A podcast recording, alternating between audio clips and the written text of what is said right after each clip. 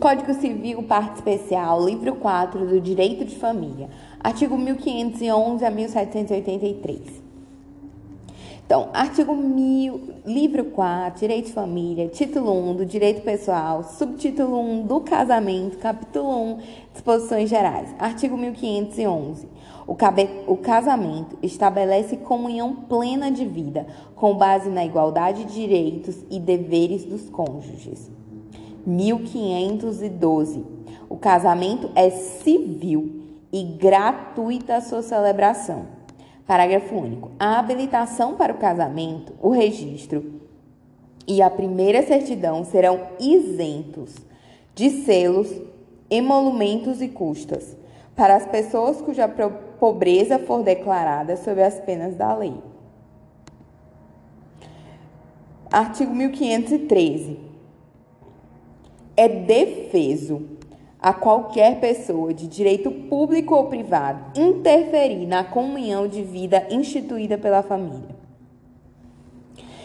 Artigo 1514. O casamento se realiza no momento em que o homem e a mulher manifestam perante o juiz a sua vontade de estabelecer vínculo conjugal e o juiz os declara casados. Artigo 1515. O casamento se realiza no momento em que, o, é, aliás, o casamento religioso que atender às exigências da lei para a validade do casamento civil equipara-se a este, desde que registrado no registro próprio, produzindo os efeitos a partir da data da sua celebração. Artigo 1516. O registro do casamento religioso submete aos mesmos requisitos exigidos para o casamento civil.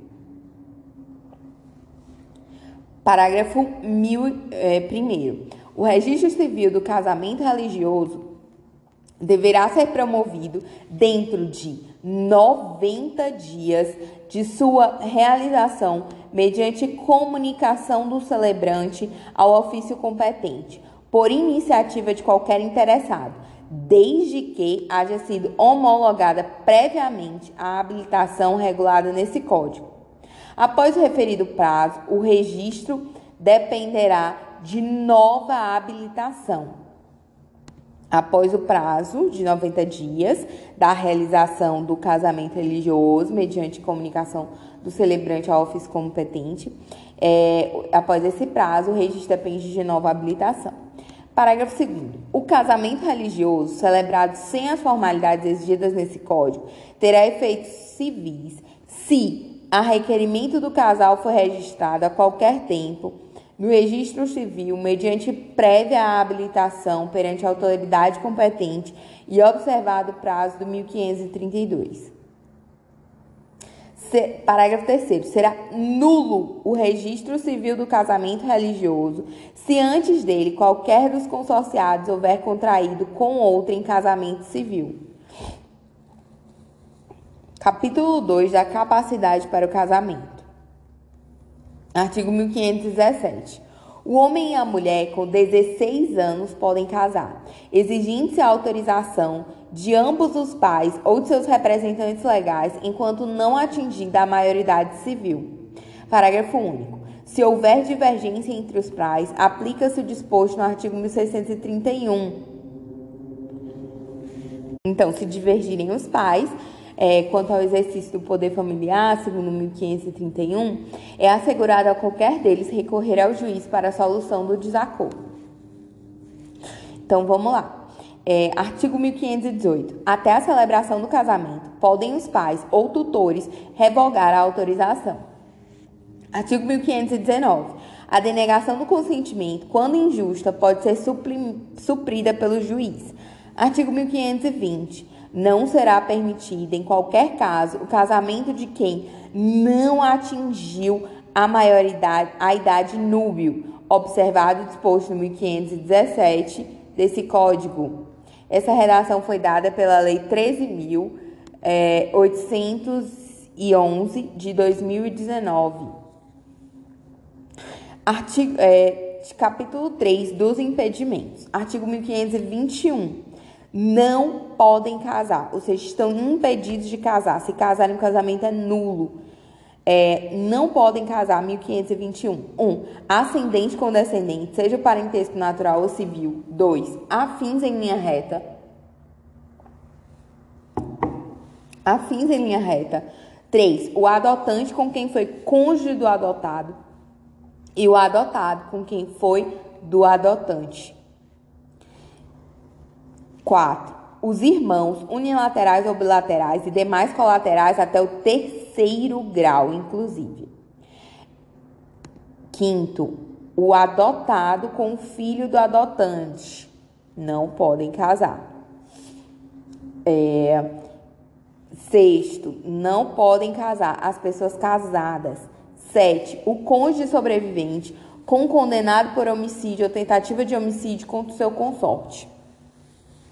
Artigo 1522. Os impedimentos podem ser opostos até o momento da celebração do casamento por qualquer pessoa capaz. Parágrafo único. Se o juiz ou oficial de registro tiver conhecimento da existência de algum impedimento, será obrigado a declará-lo. Capítulo 4 das causas suspensivas. Não devem casar, sob pena de que? De impor um regime de bens. Então, aqui é só um aconselhamento, 1523. É, artigo 1523, não devem casar. Inciso 1. O viúvo ou a viúva que tiver filho do cônjuge falecido, enquanto não fizer inventário dos bens do casal e der partilha aos herdeiros. 2. A viúva ou a mulher cujo casamento se desfez por ser nulo ou ter sido anulado até 10 meses depois do começo da viuvez ou da dissolução da sociedade conjugal. Então, tanto o, o viúvo, é, se tiver filho do cônjuge falecido, é, o viúvo viúva que tiver filho do cônjuge falecido, enquanto não inventariar e partilhar os bens, é, a mulher que o casamento tiver anulado ou depois tiver sido nulo ou anulado, a viúva ainda, 10 meses do começo da viuvez ou da dissolução da sociedade conjugal. Então, nesse caso, também não deve casar. 3. Não devem casar o divorciado enquanto não houver sido homologada a decisão de partilha dos bens do casal. 4 o tutor ou curador e os seus descendentes, ascendentes, irmãos, cunhados ou sobrinhos com a pessoa tutelada ou curatelada enquanto não cessar a tutela ou curatela e não estiverem saudadas as respectivas contas. Parágrafo único. É permitido aos nubentes solicitar ao juiz que lhes sejam aplicadas as causas suspensivas previstas nos incisos 1, 3 e 4 desse artigo provando-se a inexistência de prejuízo, respectivamente, para o herdeiro, para o ex-cônjuge, para a pessoa tutelada ou curatelada. No caso do inciso 2, a nubente deverá provar nascimento de filho ou inexistência de gravidez na fluência do prazo. Artigo 1524. As causas suspensivas da celebração do casamento podem ser arguídas pelo parente em linha reta de um dos nubentes, sejam consanguíneos ou afins, e pelos colaterais em segundo grau, sejam também consanguíneos ou afins. Capítulo 5 do processo de habilitação para o casamento. Artigo 1525. O requerimento de habilitação para o casamento será firmado por ambos os nubentes de próprio punho, ou a seu perdido por procurador e deve ser instruído com os seguintes documentos.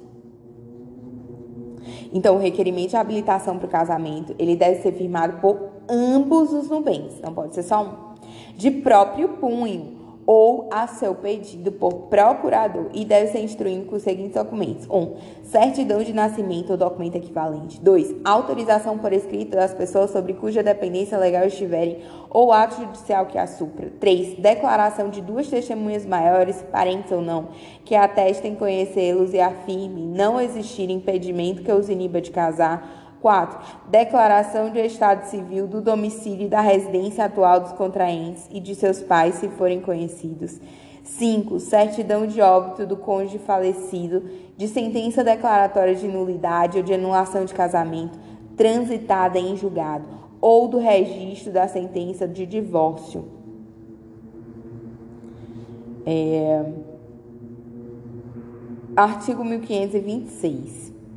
A habilitação será feita pessoalmente perante, é, perante o oficial de registro civil com a audiência do Ministério Público. Então, a habilitação ela é feita pessoalmente perante o oficial de registro com a audiência do Ministério Público. Parágrafo único. Caso, caso haja impugnação do oficial, do Ministério Público ou de terceiro, a habilitação será submetida ao juiz. Artigo 1527. Estando em ordem a documentação, o oficial extrairá o edital que se afixará durante 15 dias nas circunscrições do registro civil de ambos os nubentes e, obrigatoriamente, se publicará na imprensa local se houver. Parágrafo único. A autoridade competente, havendo urgência, poderá dispensar a publicação.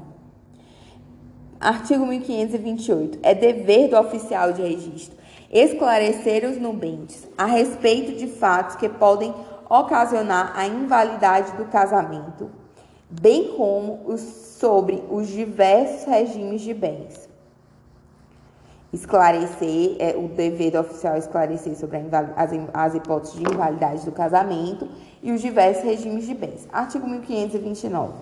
Tanto os impedimentos quanto as causas suspensivas serão opostos em declaração escrita e assinada, instruída com provas do fato alegado ou com indicação do lugar onde possam ser obtidas.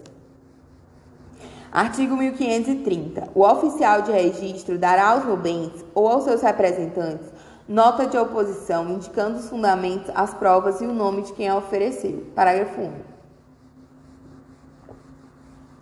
Podem os nubentes requerer prazo razoável para fazer prova contrária aos fatos alegados e promover as ações civis e criminais contra o oponente de má-fé. Artigo 1531.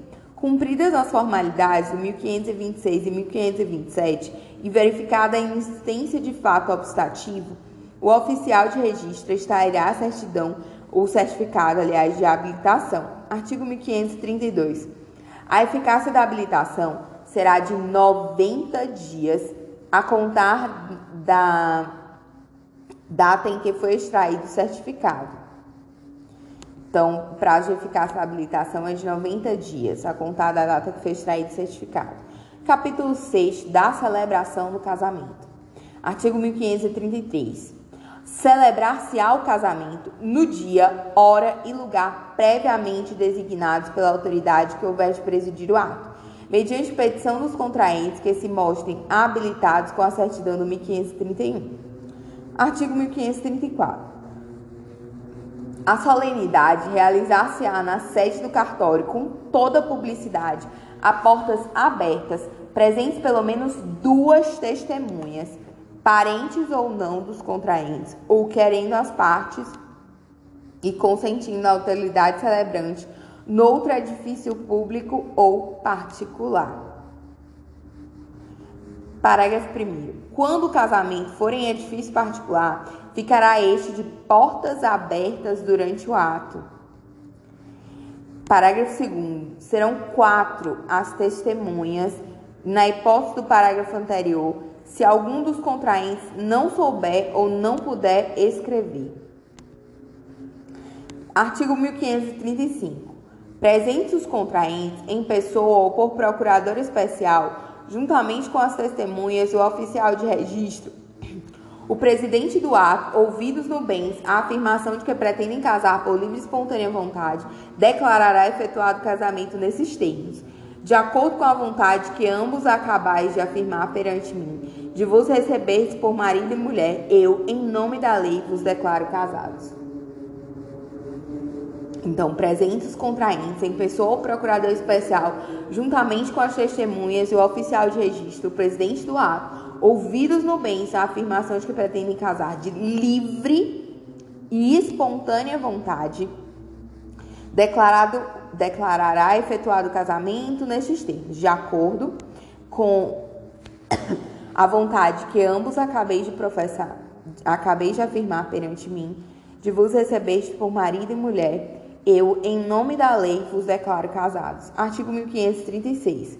Do casamento, logo depois de celebrado, lavrar-se-á o assento no livro de registros.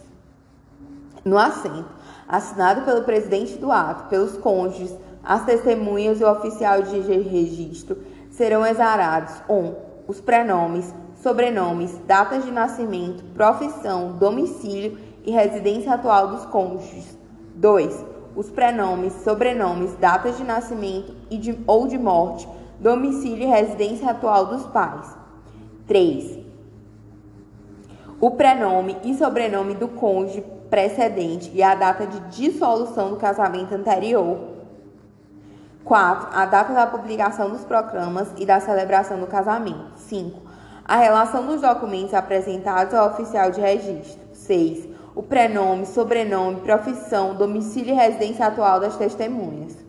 7. O regime do casamento com a declaração da data e do cartório em cujas notas foi lavrada e escriturada, foi lavrada a escritura antinupcial. É, perdão, me perdi. 7. O regime de casamento com a declaração da data e do cartório em cujas notas foi lavrada a escritura antinupcial quando o regime não for o da comunhão parcial ou o obrigatoriamente estabelecido. Então, no caso de não ser o regime legal, é, vai ter que fazer escritura pública pacto antinupcial, né? Artigo 1538. O instrumento da autorização para casar transcrever-se-á integralmente na escritura antinupcial. Artigo 1538. A celebração do casamento será imediatamente suspensa se algum dos contraentes 1. Um, recusar a solene afirmação da sua vontade. 2. É, declarar que esta, a, a vontade, né, não é livre e espontânea. 3. Manifestar-se arrependido. Então é muito sério, não pode brincar. Parágrafo único. O nubente que, por algum dos fatos mencionados nesse artigo, der causa à suspensão do ato, não será admitido se retratar no mesmo dia. Não pode se retratar no mesmo dia. Artigo 1539. No caso de moléstia grave de um dos nubentes, o presidente do ato irá celebrá-lo onde se encontrar um impedido. Sendo urgente, ainda que à noite, perante duas testemunhas que saibam ler e escrever. Parágrafo 1. A falta ou impedimento da autoridade competente para presidir o casamento suprir-se-á por qualquer dos seus substitutos legais, e a do oficial de registro civil por outro ad hoc, nomeado pelo presidente do ato. Então, a falta ou impedimento de autoridade competente para presidir o casamento suprir-se-á por qualquer dos seus substitutos legais, e a do oficial do registro civil por outro ad hoc, nomeado pelo presidente do ato. Parágrafo 2. O termo avulso, lavado pelo oficial ad hoc, lavrado pelo oficial ad hoc será registrado no respectivo registro dentro de cinco dias perante duas testemunhas, ficando arquivado. Artigo 1540. Quando algum dos contraentes estiver em iminente risco de vida, não obtendo a presença da autoridade a qual incumba presidir o ato, nem a de seu substituto, poderá o casamento ser celebrado na presença de seis testemunhas que com os nubentes não tenham parentesco em linha reta ou colateral até o segundo grau. Então, primo pode, tio pode, porque primo é quarto grau. É, então, quando algum dos contraentes estiver em iminente risco de vida, não obtendo a presença da autoridade a qual incumba presidir o ato, nem a de seu substituto legal, né? Poderá o casamento ser substituto, só poderá o casamento ser celebrado na presença de quantas testemunhas? Seis. Que com os nubens não tenham parentesco em linha reta ou colateral até o segundo grau. Artigo 1541. É, realizado o casamento, devem as testemunhas comparecer perante a autoridade judicial mais próxima dentro de 10 dias pedindo que eles tomem termo a declaração de 1. Um, que foram convocadas por parte do enfermo. 2. Que este parecia em perigo de vida, mas em seu juízo. 3. Que em sua presença declararam os contraentes livre e espontaneamente receber-se por marido e mulher. Parágrafo 1. Autuado o pedido e tomadas as declarações, o juiz procederá às diligências necessárias para verificar se os contraentes podiam ter se habilitado na forma ordinária ouvidos os interessados que o requererem dentro de 15 dias. Parágrafo 2 Verificada a idoneidade dos cônjuges para o casamento, assim declarará a autoridade competente com recurso voluntário às partes. Parágrafo 3 Se a decisão não tiver não se da decisão não estiver recorrido, ou se ela passar em julgado, apesar dos recursos interpostos, o juiz mandará registrá-la no livro de registros de casamentos. Parágrafo 4. O assento assim lavrado retrotrairá os efeitos do casamento quanto ao estado dos cônjuges à data da celebração. Parágrafo 5 serão dispensadas as formalidades deste e do artigo antecedente, se o enfermo convalescer e puder ratificar o casamento na presença da autoridade competente e do oficial de registro.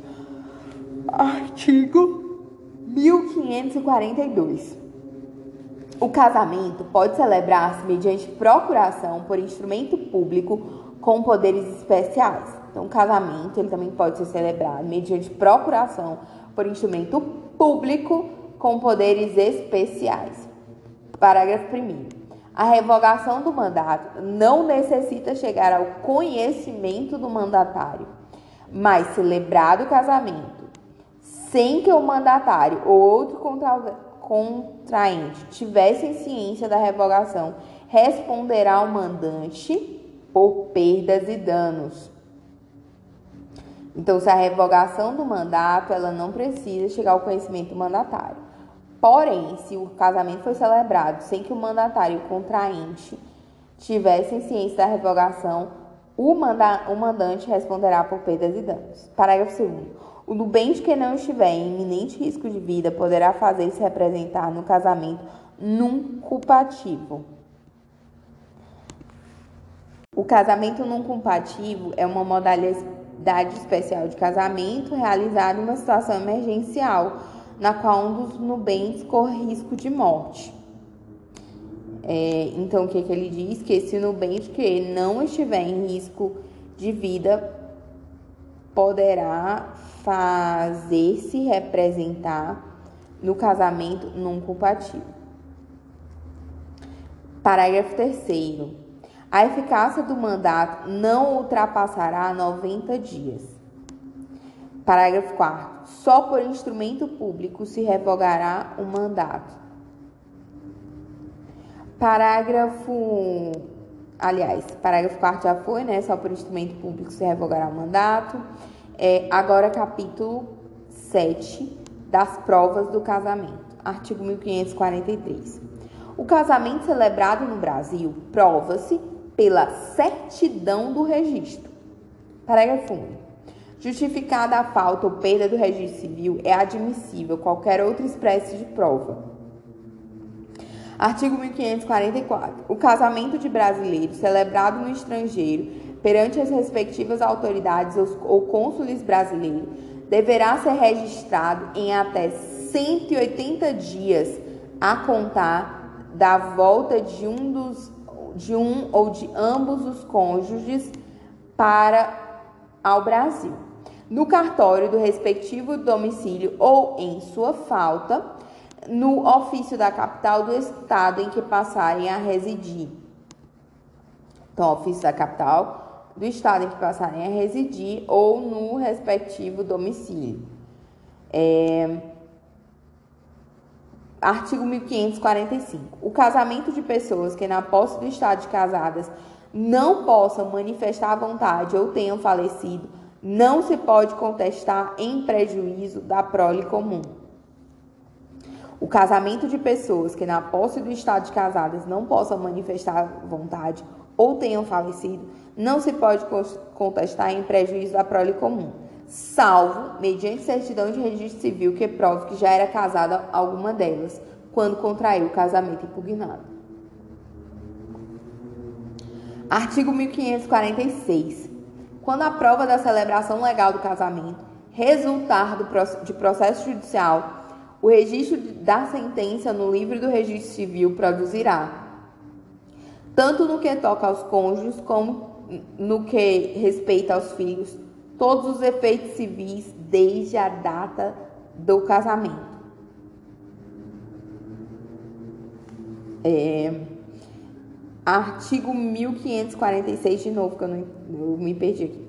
Quando a prova da celebração legal do casamento resultar de processo judicial, o registro da sentença no livro do registro civil produzirá, tanto no que toca aos cônjuges como no que toca aos, a, no que respeita aos filhos, todos os efeitos civis desde a data do casamento. Artigo 1547. Na dúvida entre as provas favoráveis e contrárias, julgar-se-á pelo casamento se os cônjuges, cujo casamento se impugna, viverem ou tiverem vivido na posse do estado de casados. Na dúvida entre provas favoráveis e contrárias, julgar-se-á pelo casamento se os cônjuges, cujo casamento se impugna, viveram ou tiverem vivido na posse do estado de casados. Capítulo 8. Da invalidade do casamento. Artigo 1548. É nulo o casamento contraído. 1. Um, revogado. 2. Por infringência a impedimento. Então, há aquelas hipóteses do artigo 1521 que dizem que não podem casar, ou seja, estão impedidos de casar. É, todas aquelas hipóteses, o casamento é nulo por força do 1548. Podem casar pessoas casadas, não podem casar ascendente com descendente, é, parentesco civil ou, na, ou natural, o adotante com o filho do adotado, o adotante com o filho do adotado, vice-versa, essas coisas.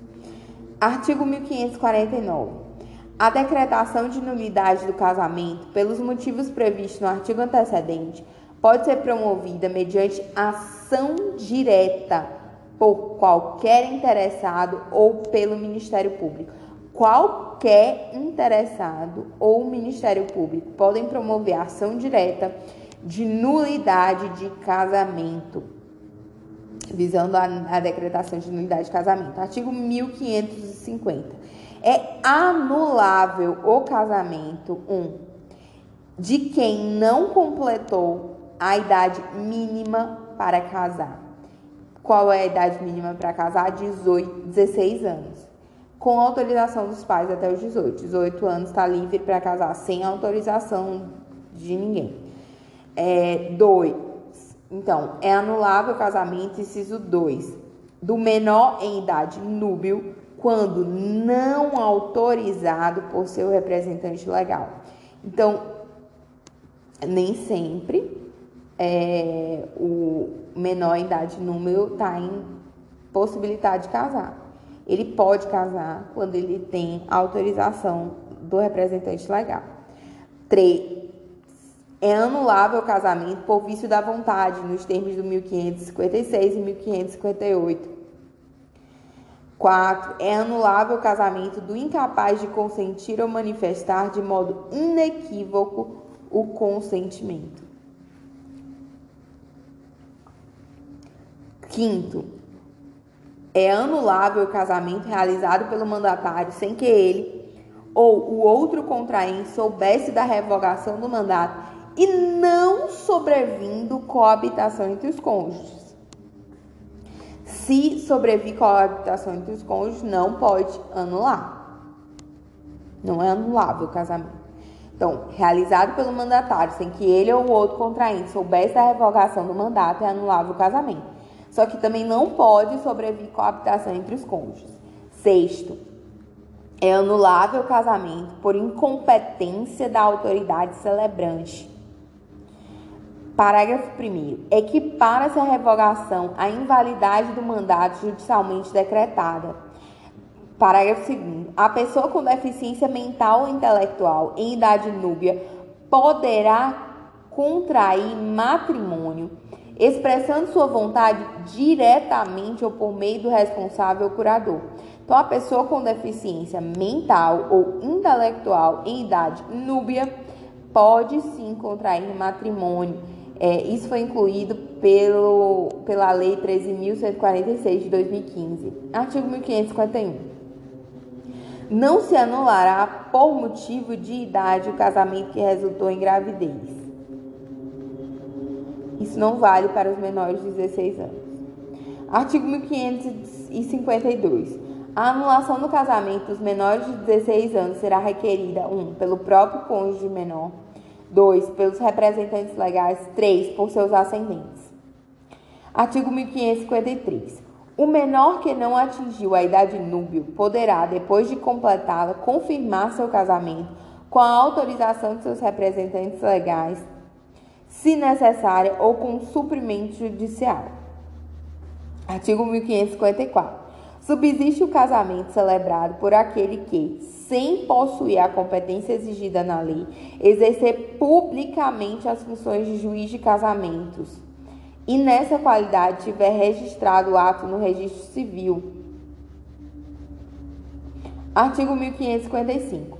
O casamento do menor em idade núbio, quando não autorizado por seu representante legal, só poderá ser anulado se a ação proposta em 180 dias por iniciativa do incapaz ao deixar de sê-lo ou de seus representantes legais e de seus herdeiros necessários. Então, o casamento do menor em idade núbio, sem a autorização do representante, ele pode ser anulado por ação proposta em 180 dias. Se for por ele, né, por iniciativa do capaz, a, a, ao deixar de ser, e também dos seus representantes, em 180 dias, dos seus representantes legais e herdeiros necessários. Parágrafo 1. O prazo estabelecido nesse artigo será contado do dia em que cessou a incapacidade, no primeiro caso, a partir do casamento, no segundo caso e no terceiro, da morte do incapaz. Então, prazo estabelecido nesse artigo, no dia em que cessou a incapacidade no primeiro caso, a partir do casamento no segundo caso e no terceiro da morte do incapaz. Parágrafo 2 não se anulará o casamento quando a celebração, quando a sua celebração houverem assistido os representantes legais do incapaz ou tiverem por qualquer modo manifestado sua aprovação. Artigo 1556. O casamento pode ser anulado por vício de é, vontade se houver por parte de um dos membros ao consentir erro essencial quanto à pessoa do outro então, o casamento também pode ser anulado vício da vontade se houver o que? Erro essencial sobre a, quanto à pessoa do outro. Artigo 1555. Considera-se erro essencial sobre a pessoa do outro cônjuge. 1. Um, o que diz respeito à sua identidade, sua honra e boa fama, sendo que esse erro tal que o seu conhecimento ulterior torne insuportável a vida em comum com o cônjuge enganado. 2. É, também considera erro essencial sobre a pessoa do outro cônjuge a ignorância de crime anterior ao casamento, que por sua natureza torna insuportável a vida conjugal. 3. É, a ignorância anterior ao casamento de defeito físico irremediável que não caracteriza deficiência ou moléstia grave transmissível, ou de moléstia grave. Vou ler de novo. É, inciso 3. Considere ser receitual sobre a pessoa do outro cônjuge a ignorância anterior ao casamento de defeito físico irremediável que não caracterize deficiência ou de moléstia grave e transmissível por contágio ou por herança capaz de pôr em risco a saúde do outro cônjuge ou da, de sua descendência. Redação dada pela Lei 13.146 de 2015. O inciso 4 é revogado.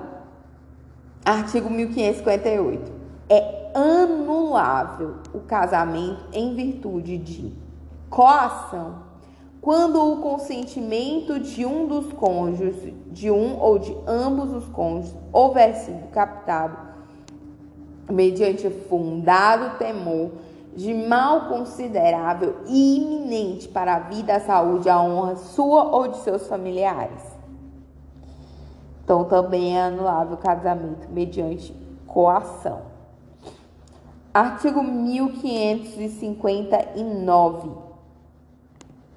Somente o cônjuge que incidiu em erro ou sofreu coação pode demandar a anulação do casamento, mas a coação, havendo ciência do vício, valida o ato.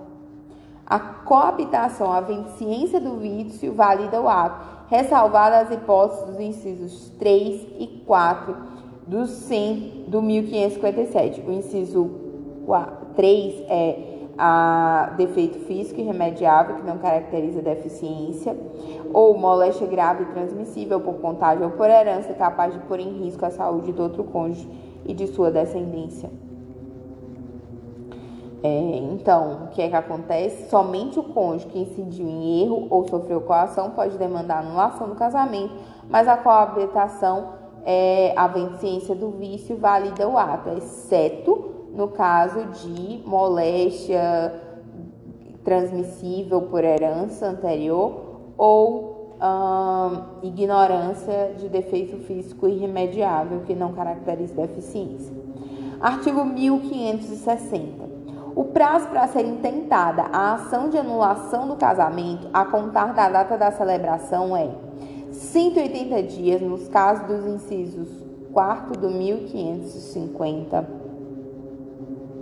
é, o, o, inciso 4 do 1550 é incapaz de consentir ou manifestar de modo inequívoco com o sentimento.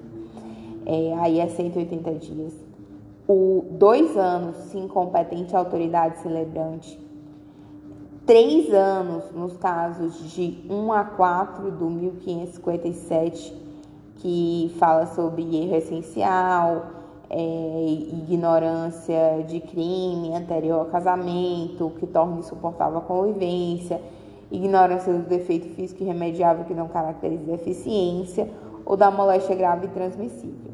Nesse caso, é três anos o prazo para anulação do casamento. E quatro anos no caso de haver coação. Coação é muito grave, então é quatro anos o prazo da ação de anulação de casamento. Parágrafo 1. Extingue-se em 180 dias o direito de anular o casamento dos menores de 16 anos, contado o prazo para o menor do dia em que perfaz essa idade, e da data do casamento para seus representantes legais ou ascendentes. Parágrafo 2. Na hipótese do inciso 5 do 1550, o prazo para anulação do casamento é de 180 dias contado a partir da data da celebração do conhecimento, aliás, do conhecimento da celebração, que o mandante tiver conhecimento da celebração. Então, o inciso 4 do 1550 diz que é, o inciso 5, né, que é realizado pelo mandatário sem que ele ou outro contraente soubesse a revogação do mandato. Então, foi um casamento por mandato realizado pelo mandatário e que não sobreveio coabitação. Aí, nesse caso, o prazo para anulação do casamento é de 180 dias, a partir da data em que o mandante tiver conhecimento da celebração. Artigo 1561. Embora anulável ou mesmo nulo, se contraído de boa fé por ambos os cônjuges, o casamento em relação a estes, como aos filhos, produz todos os efeitos até o dia da sentença anulatória. Independente se foi anulável ou nulo, ele se foi de boa fé por ambos os cônjuges em relação a eles e aos filhos, produz todos os efeitos até o dia da sentença anulatória. Parágrafo 1. Se um dos cônjuges estava de boa fé ao celebrar o casamento, os seus efeitos civis só a ele e aos filhos aproveitarão. Parágrafo 2. Se ambos os cônjuges estavam de má fé, má fé ao celebrar o casamento, seus efeitos civis só aos filhos aproveitarão. Artigo 1562. Antes de mover a ação de anulação de casamento, ação de nulidade de casamento, de anulação e de separação judicial, a de divórcio direto, a de dissolução da união estável. Poderá requerer à parte, comprovando sua necessidade, a separação de corpos, que será concedida pelo juiz com a possível brevidade.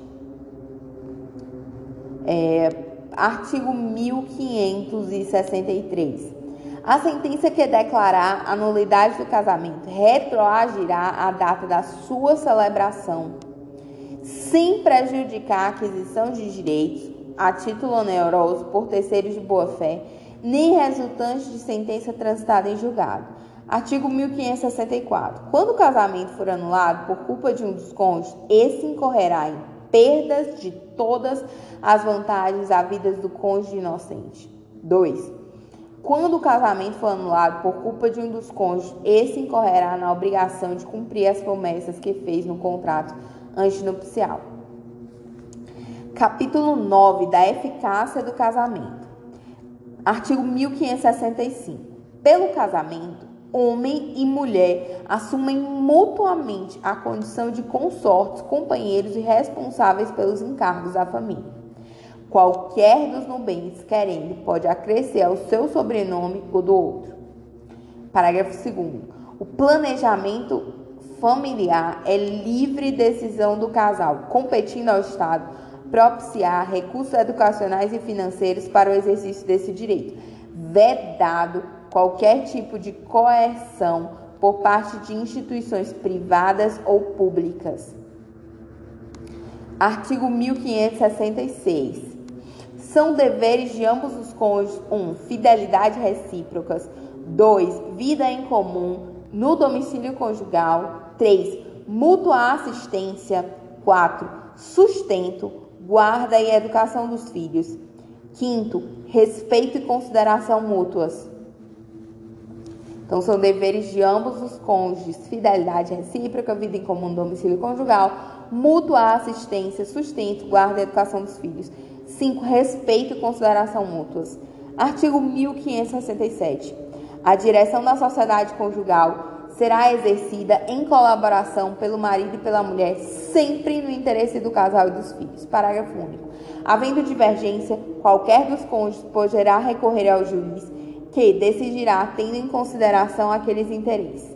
Artigo 1568. Os cônjuges são obrigados a concorrer na proporção de seus bens e de seus rendimentos de trabalho para o sustento da família e a educação dos filhos, qualquer que seja o regime patrimonial. Artigo 1569. O, o domicílio do casal será escolhido por ambos os cônjuges, mas um e outro podem ausentar-se do domicílio conjugal para atender encargos públicos, ao exercício de sua profissão ou a interesses particulares relevantes. Artigo 1570. Se qualquer dos cônjuges estiver em lugar remoto e não sabido, encarcerado por mais de 180 dias, interditado judicialmente ou privado episodicamente de consciência em virtude de enfermidade ou de acidente, o outro exercerá com exclusividade a direção da família, cabendo-lhe a administração dos bens. Capítulo 10 da dissolução da sociedade do vínculo conjugal. Artigo 1571. A sociedade conjugal termina 1. Um, pela morte de um dos cônjuges. 2. Pela nulidade ou anulação do casamento. 3. Pela separação judicial. E 4. Pelo divórcio. Então, a sociedade conjugal termina pela morte, nulidade anulação do casamento, separação judicial ou divórcio. É, parágrafo 1. O casamento válido só se dissolve pela morte de um dos cônjuges ou pelo divórcio, aplicando-se a presunção estabelecida nesse código quanto ao ausente. Parágrafo 2.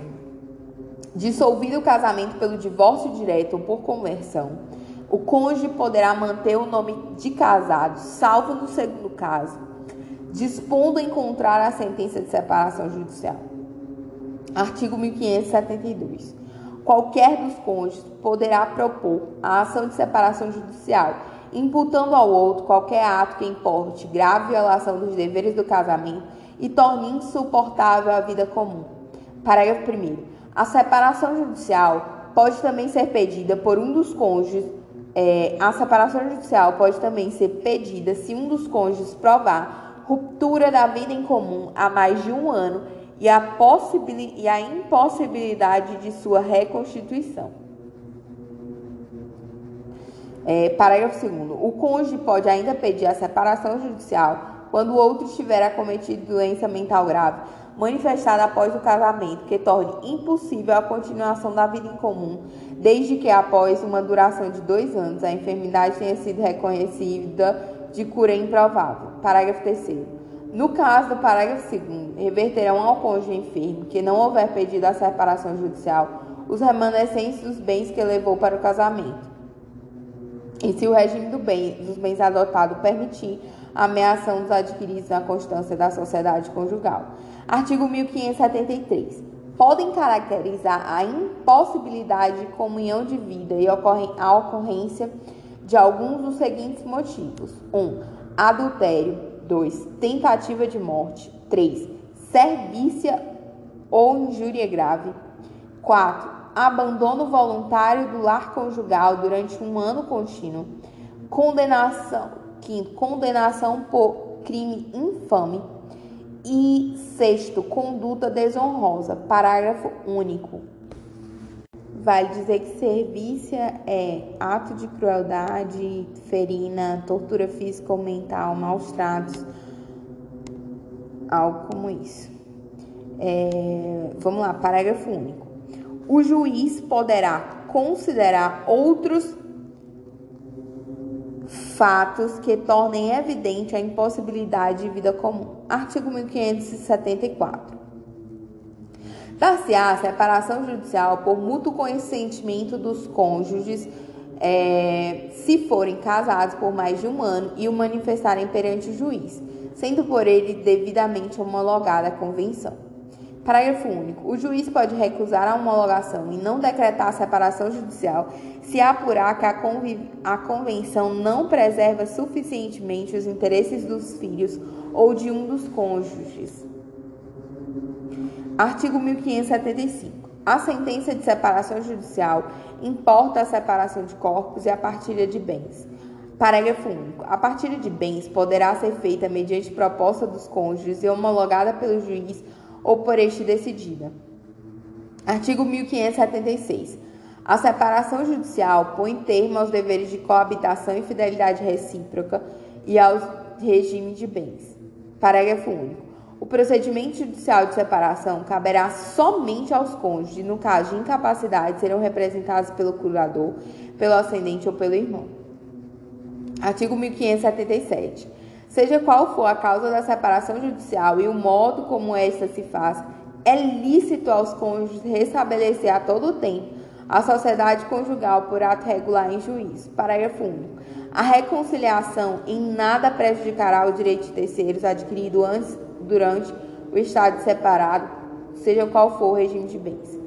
Artigo 1578. O cônjuge declarado culpado na ação de separação judicial perde o direito de usar o sobrenome do outro, desde que expressamente requerido pelo cônjuge inocente e se a alteração não acarretar 1. Um, evidente prejuízo à sua identificação. 2. Manifesta distinção entre o seu nome de família e dos filhos havidos da união dissolvida. 3. Dano grave reconhecido na decisão judicial. Parágrafo 1. O cônjuge inocente na ação de separação judicial poderá renunciar a qualquer momento ao direito de usar o sobrenome do outro. Parágrafo 2. Nos demais casos, caberá a opção pela conservação do nome de casado. Artigo 1579. O divórcio não modificará os direitos e deveres dos pais em relação aos filhos. Parágrafo único. Novo casamento de qualquer dos pais ou de ambos não poderá importar restrições aos direitos e deveres previstos nesse artigo. Artigo 1580. Decorrido um ano do trânsito em julgado da sentença que houver decretada a separação judicial ou da decisão concessiva de medida cautelar de separação de corpos, qualquer das partes poderá requerer sua conversão em divórcio. Parágrafo 1. A conversão em divórcio, a separação judicial dos cônjuges será decretada por sentença da qual não constará referência à causa que a determinou. Parágrafo 2. O divórcio poderá ser requerido por um ou ambos os cônjuges nos casos de comprovada separação de fato por mais de dois anos. Artigo 1581. O divórcio pode ser concedido sem que haja prévia partilha de bens.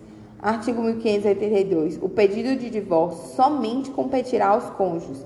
Parágrafo único. Se o cônjuge for incapaz para propor a ação ou defender-se, poderá fazê-lo o curador, o ascendente ou o irmão. Capítulo 9 da proteção da pessoa dos filhos. Artigo 1582.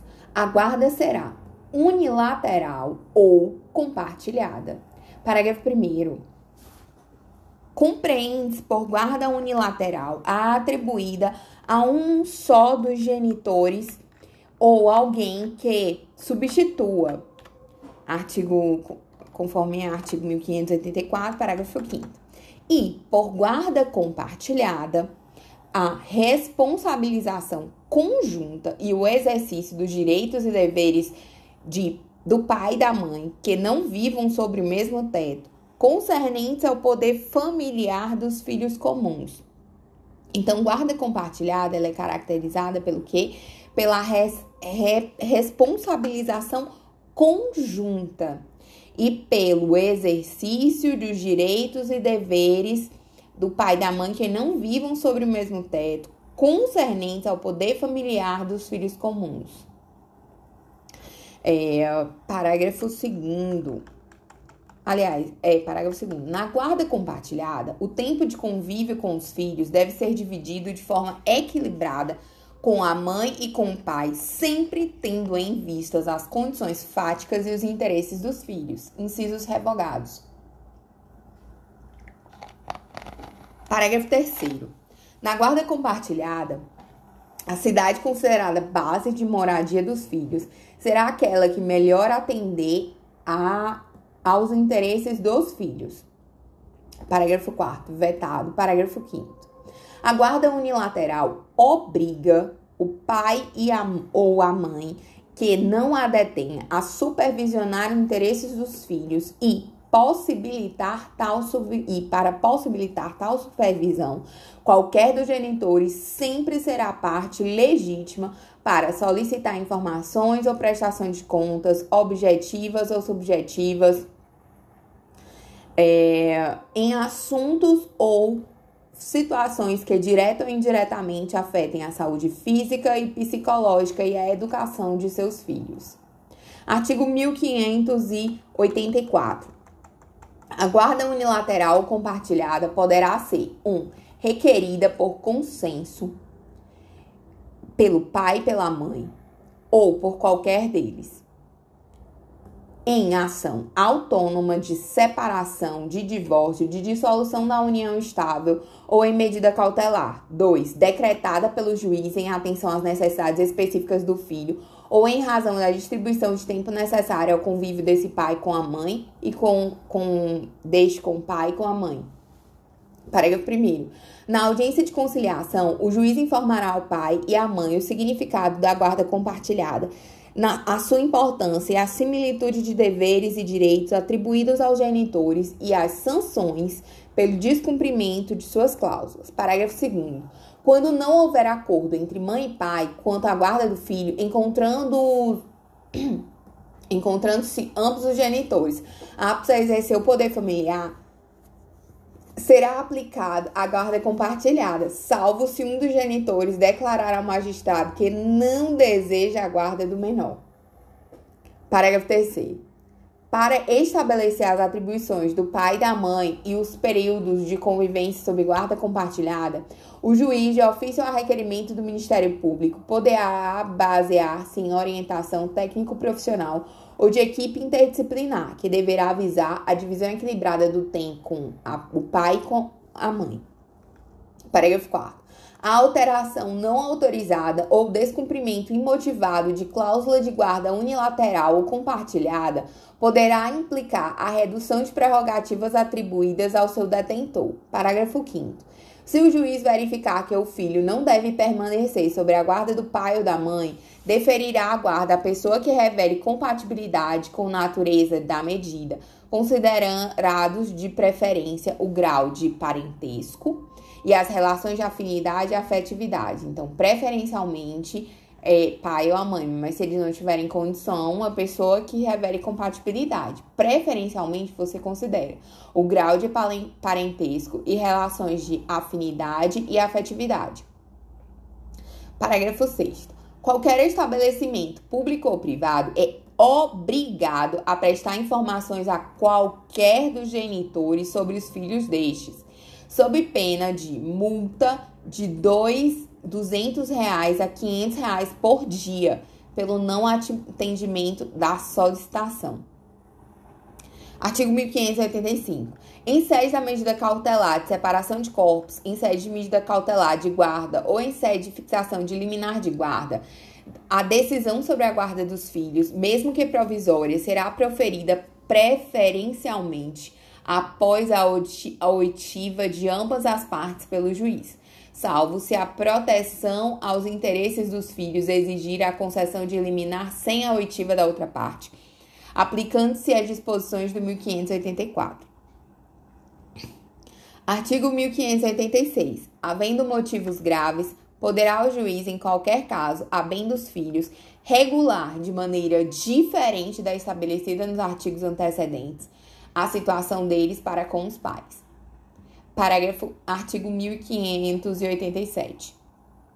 No caso de invalidade do casamento, havendo filhos comuns, observar-se ao disposto no 1584 e 1586.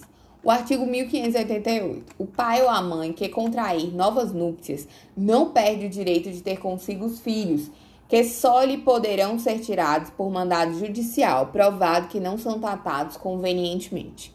Artigo 1589. O pai ou a mãe em cuja guarda não estejam os filhos poderá visitá-los e tê-los em sua companhia, segundo que acordar com outro cônjuge, ou for fixado pelo juiz, bem como fiscalizar sua manutenção e educação. Parágrafo único. O direito de visita estende-se a qualquer dos avós a critério do juiz, observados os interesses da criança ou do adolescente. Então, o direito de visita estende-se a qualquer dos avós a critério do juiz, observados os interesses da criança ou do adolescente. Artigo 1590. As disposições relativas à guarda e prestação de alimentos aos filhos menores estendem-se aos maiores incapazes. Então, a disposição sobre a guarda e a prestação de alimentos aos filhos menores estendem-se aos maiores incapazes. Subtítulo 2 das Relações de Parentesco, Disposições Gerais. Capítulo 1, Disposições Gerais. Artigo 1591. São parentes em linha reta as pessoas que estão umas para com as outras na relação de ascendentes e descendentes. Artigo 1592. São parentes em linha colateral ou transversal até o quarto grau as pessoas provenientes de um só tronco, sem descenderem uma da outra. Artigo 1593. O parentesco é natural ou civil, conforme resulte da consanguinidade ou de outra origem. Artigo 1594. Contam-se na linha reta os graus de parentesco pelo número de gerações e na colateral também pelo número delas, subindo de um dos parentes até o ascendente comum e descendo até encontrar o outro parente. Artigo 1595. Cada cônjuge ou companheiro é aliado aos parentes do outro pelo vínculo da afinidade. Parágrafo 1. O parentesco por afinidade limita-se aos ascendentes, aos descendentes e aos irmãos do cônjuge ou companheiro. Parágrafo 2. Na linha reta, a afinidade não se extingue com a dissolução do casamento ou da união estável. Parágrafo. É, perdão. Capítulo 2 da filiação. Artigo 1596. Os filhos, havidos ou não da relação do casamento ou por adoção, terão os mesmos direitos e qualificações, proibidas quais, quaisquer de, designações discriminatórias relativas à filiação. Artigo 1597. Presumem-se concebidos na constância do casamento os filhos 1. Um, nascidos 180 dias pelo menos depois de estabelecida a convivência conjugal. 2. Nascidos nos 300 dias subsequentes à dissolução da sociedade conjugal por morte, separação judicial ou nulidade nulidade e anulação de casamento. 300 dias subsequentes à dissolução da sociedade conjugal, morte ou separação judicial, nulidade e anulação de casamento.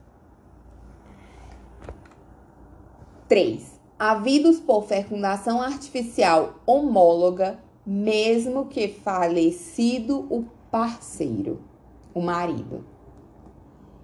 É, 4 havidos a qualquer tempo, quando se tratar de embriões excedentários decorrentes de, concep de concepção artificial homólogas. Quinto, havidos por inseminação artificial heteróloga, desde que tenha prévia autorização do marido. Essa presunção de paternidade aqui, ela é absoluta. Inseminação artificial heteróloga com prévia autorização do marido. Artigo 1598. Salvo prova em contrário, se antes de decorrido o prazo previsto no inciso 2 do artigo 1523, a mulher contrair novas núpcias e lhe nascer algum filho, este se presume do primeiro marido. Se nascido dentro dos 300 dias a contar do falecimento deste e do segundo, se nascido é, e do segundo, se o nascimento ocorrer após é, esse período e já decorrido o prazo a que se refere o inciso 1 do 1597. Então, se ele tiver na, nascido depois dos 300 dias do falecimento do primeiro marido e é, é, tiver aquele prazo de,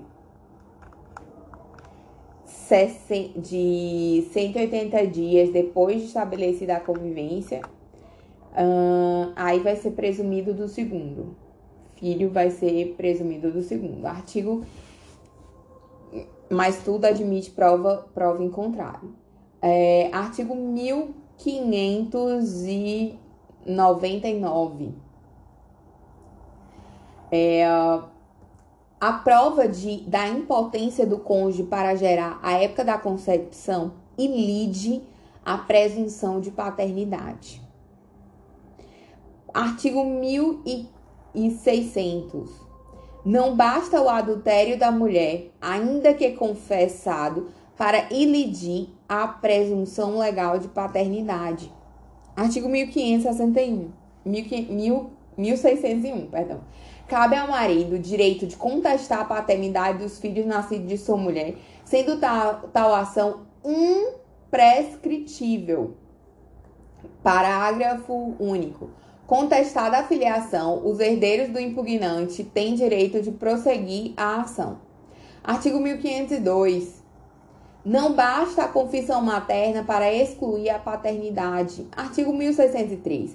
A filiação provas pela certidão do termo de nascimento registrada no registro civil. Artigo 1604. Ninguém pode vindicar estado contrário ao que se resulta do registro de nascimento, salvo provando-se erro ou falsidade do registro. Artigo 1605. Na falta ou defeito do termo de nascimento, poderá provar-se a filiação por qualquer modo admissível em direito. 1. Um, quando houver começo de prova por escrito proveniente dos pais, conjunto ou separadamente. 2. Quando existirem veementes presunções resultantes dos fatos já certos.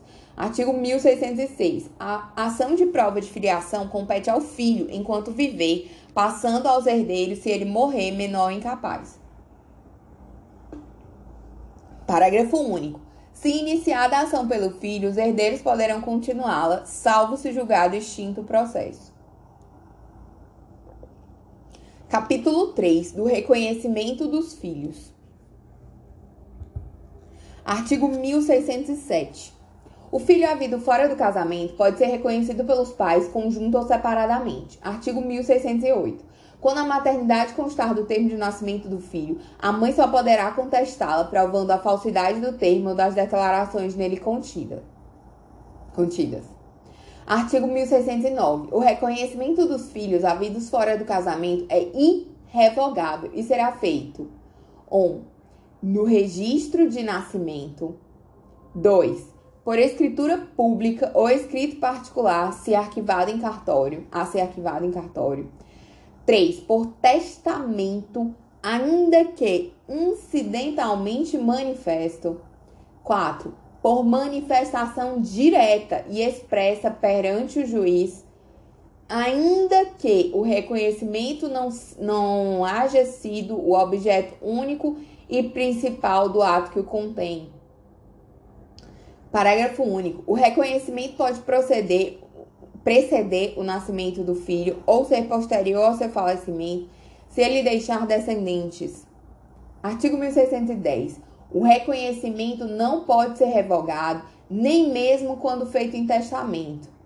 Artigo 1611. O filho havido fora do casamento, reconhecido por um dos cônjuges, não poderá residir no lar conjugal sem o consentimento do outro. Artigo 1612. O filho reconhecido enquanto menor ficará sob a guarda do genitor que o reconheceu e se ambos reconheceram e não houver acordo sobre de quem é melhor atender aos interesses do menor.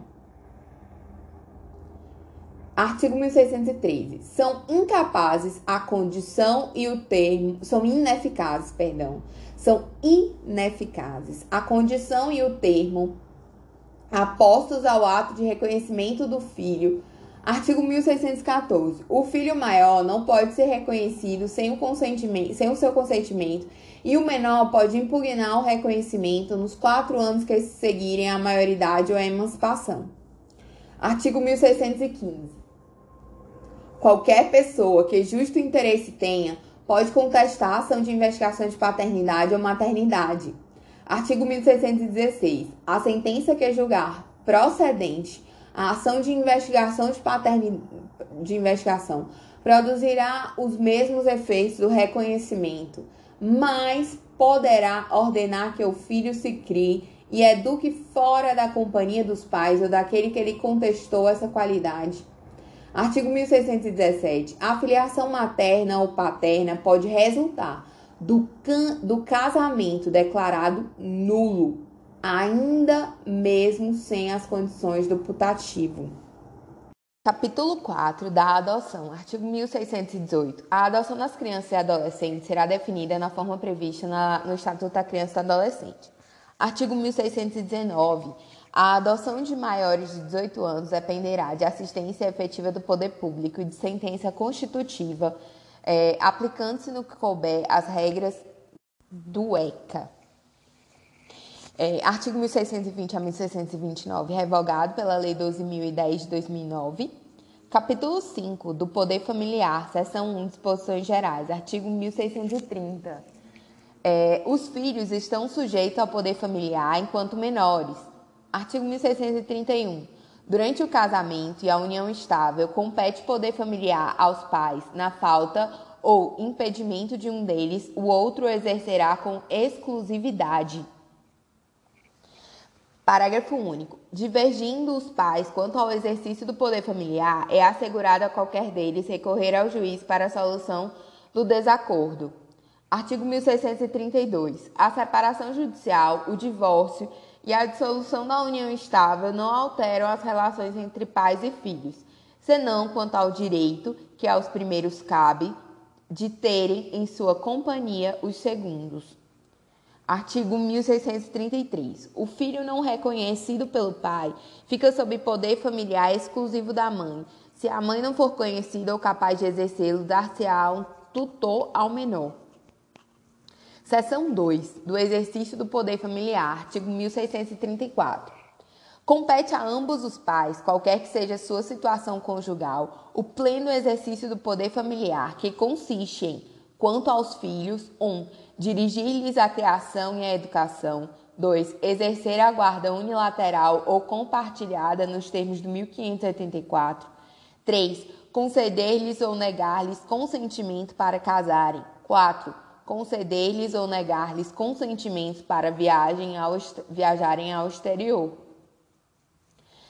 5. Compete a ambos os pais, qualquer que seja sua situação conjugal, pleno exercício do poder familiar, que consiste, enquanto aos filhos, conceder-lhes ou negar-lhes consentimento para mudarem sua residência permanente para outro município. 6. Nomear-lhes tutor por testamento ou documento autêntico. Se o outro dos pais não lhe sobreviver ou sobrevivo não puder exercer o poder familiar. 7. Representá-lo judicialmente e extrajudicialmente até os 16 anos nos atos da vida civil e assisti-los após a cidade nos atos em que forem partes, suprindo-lhes o consentimento. 8. Reclamá-los de quem ilegalmente os detenha. 9. Exigir-lhes exigir que eles prestem obediência, respeito e os serviços próprios de sua idade e condição. Seção 3. Da suspensão e extinção do poder familiar. Artigo 1635 extingue-se o poder familiar 1. Um, pela morte dos pais ou do filho. 2. Pela emancipação nos termos do artigo 5 parágrafo único. 3. Pela maioridade. 4. Pela adoção. 5. Por decisão judicial na forma do 1638. Cessa o extingue-se o poder familiar, né, pela maioridade, adoção, morte dos pais ou do filho, decisão judicial na forma do 1638 e também pela emancipação nos termos do artigo 5 parágrafo 1 O artigo 5 parágrafo único, ele diz que é, ele dá as hipóteses de cessação da incapacidade, que é assim, cessará para os menores a incapacidade 1. Um, pela concessão dos pais ou um deles na falta do outro, mediante instrumento público, independentemente de homologação judicial ou por sentença do juiz, ouvido o tutor, se o menor tiver 16 anos completos. Então, é, essa é a hipótese 1 um, de cessação da incapacidade, 2 pelo casamento, 3 pelo exercício de emprego público efetivo, 4 pela colação de grau em curso de ensino superior. E 6 pelo estabelecimento civil ou comercial ou pela existência de relação de emprego, desde que em função deles o menor com 16 anos completos tenha, tenha economia própria. Então, o, é, extingue-se o poder familiar pela emancipação que ocorre em todos os casos de cessação da incapacidade do parágrafo único do artigo 5 Então vamos lá, 1636 do Código Civil. O pai ou a mãe que contrai novas núpcias ou estabelece união estável não perde, quanto aos filhos do relacionamento anterior, os direitos do poder familiar, exercendo-os sem qualquer interferência do novo cônjuge ou companheiro. Parágrafo único. Igual preceito ao estabelecido nesse artigo aplica-se ao pai ou à mãe solteiros que casarem ou estabelecerem união estável. Artigo 1637. Se o pai ou a mãe abusar de sua autoridade, faltando aos deveres a ele inerentes ou arruinando os bens dos filhos, cabe ao juiz, requerendo algum parente ou o Ministério Público, adotar medida que lhe pareça reclamada pela segurança do menor de seus haveres, até suspendendo o poder familiar quando convenha. Então, aqui é uma hipótese de suspensão do poder familiar. Se o pai ou a mãe abusar de sua autoridade, faltando aos deveres a ele inerentes ou arruinando os bens do filho, cabe ao juiz, requerendo a um parente ou Ministério Público, adotar a medida que lhes pareça reclamada pela segurança do menor e seus haveres, até suspendendo o poder familiar quando convém. Parágrafo único. Suspende-se igualmente o exercício do poder familiar ao pai ou à mãe, condenados por sentença irrecorrível, em virtude de crime cuja pena exceda dois anos de prisão Artigo 1638. Perderá por ato judicial o poder familiar o pai ou a mãe que 1. Um, castigar imoderadamente o filho. 2. Deixar o filho em abandono. 3. Praticar atos contrários à moral e aos bons costumes. 4. Incidir reiteradamente nas faltas previstas no artigo antecedente. 5. Entregar de forma irregular o filho a terceiros para fins de adoção. Parágrafo único. Perderá também, por ato judicial, o poder familiar aquele que 1. Um, praticar contra outrem igualmente titular do mesmo poder familiar. A. Homicídio, feminicídio ou lesão corporal de natureza grave ou seguida de morte, quando se tratar de crime doloso envolvendo violência doméstica e familiar. Ou menosprezo ou discriminação à condição de mulher.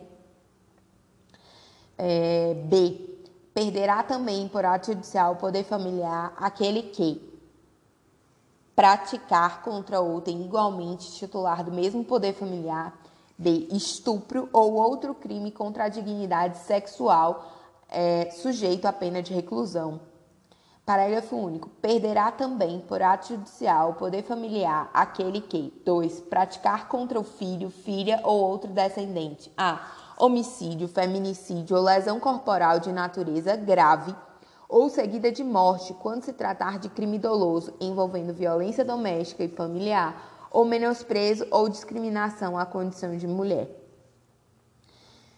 Parágrafo único. Perderá também, por ato judicial, o poder familiar aquele que, 2. Praticar contra o filho ou outro descendente, B. Estupro, estupro de vulnerável ou outro crime contra a dignidade sexual, sujeito à pena de reclusão. Título 2 do Direito Patrimonial, subtítulo 1 do Regime de Bens entre os Cônjuges, capítulo 1, Disposições Gerais, artigo 1639. É lícito aos nubentes, antes de celebrar o casamento, estipular quanto aos seus bens o que eles aprouver. Parágrafo 1.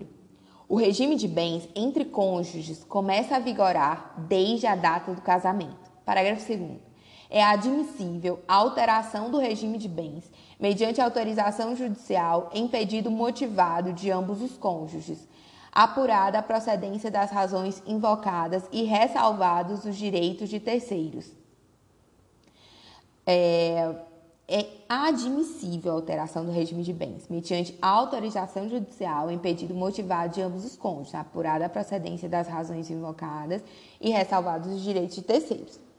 Vale né, um artigo correlato. Né? No NCPC, o artigo 733 diz que a alteração do regime de bens do casamento, observados requisitos legais, poderá ser requerida motivadamente. Em petição assinada por ambos os cônjuges, na qual, na qual serão expostos as razões que justificam a alteração, ressalvados os direitos de terceiros. A alteração do regime de bens de casamento, observados os requisitos legais, poderá ser requerida motivadamente em petição assinada por ambos os cônjuges, no qual serão expostas as razões que justificam a alteração, ressalvados os direitos terceiros. Parágrafo 1. Ao receber a petição inicial, o juiz determinará a intimação do Ministério Público e a publicação de edital que divulgue a pretendida alteração de bens, somente podendo decidir depois de decorrido o prazo de 30 dias da publicação do edital. Parágrafo 2.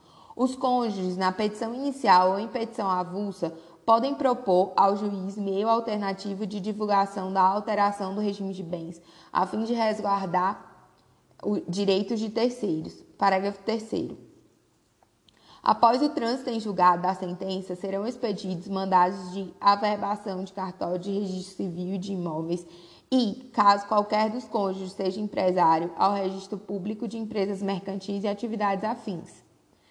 É uma novidade, pois o Código Civil anterior não permitia a mudança do regime de bens. A intervenção do MP ela independe de serem maiores e capazes.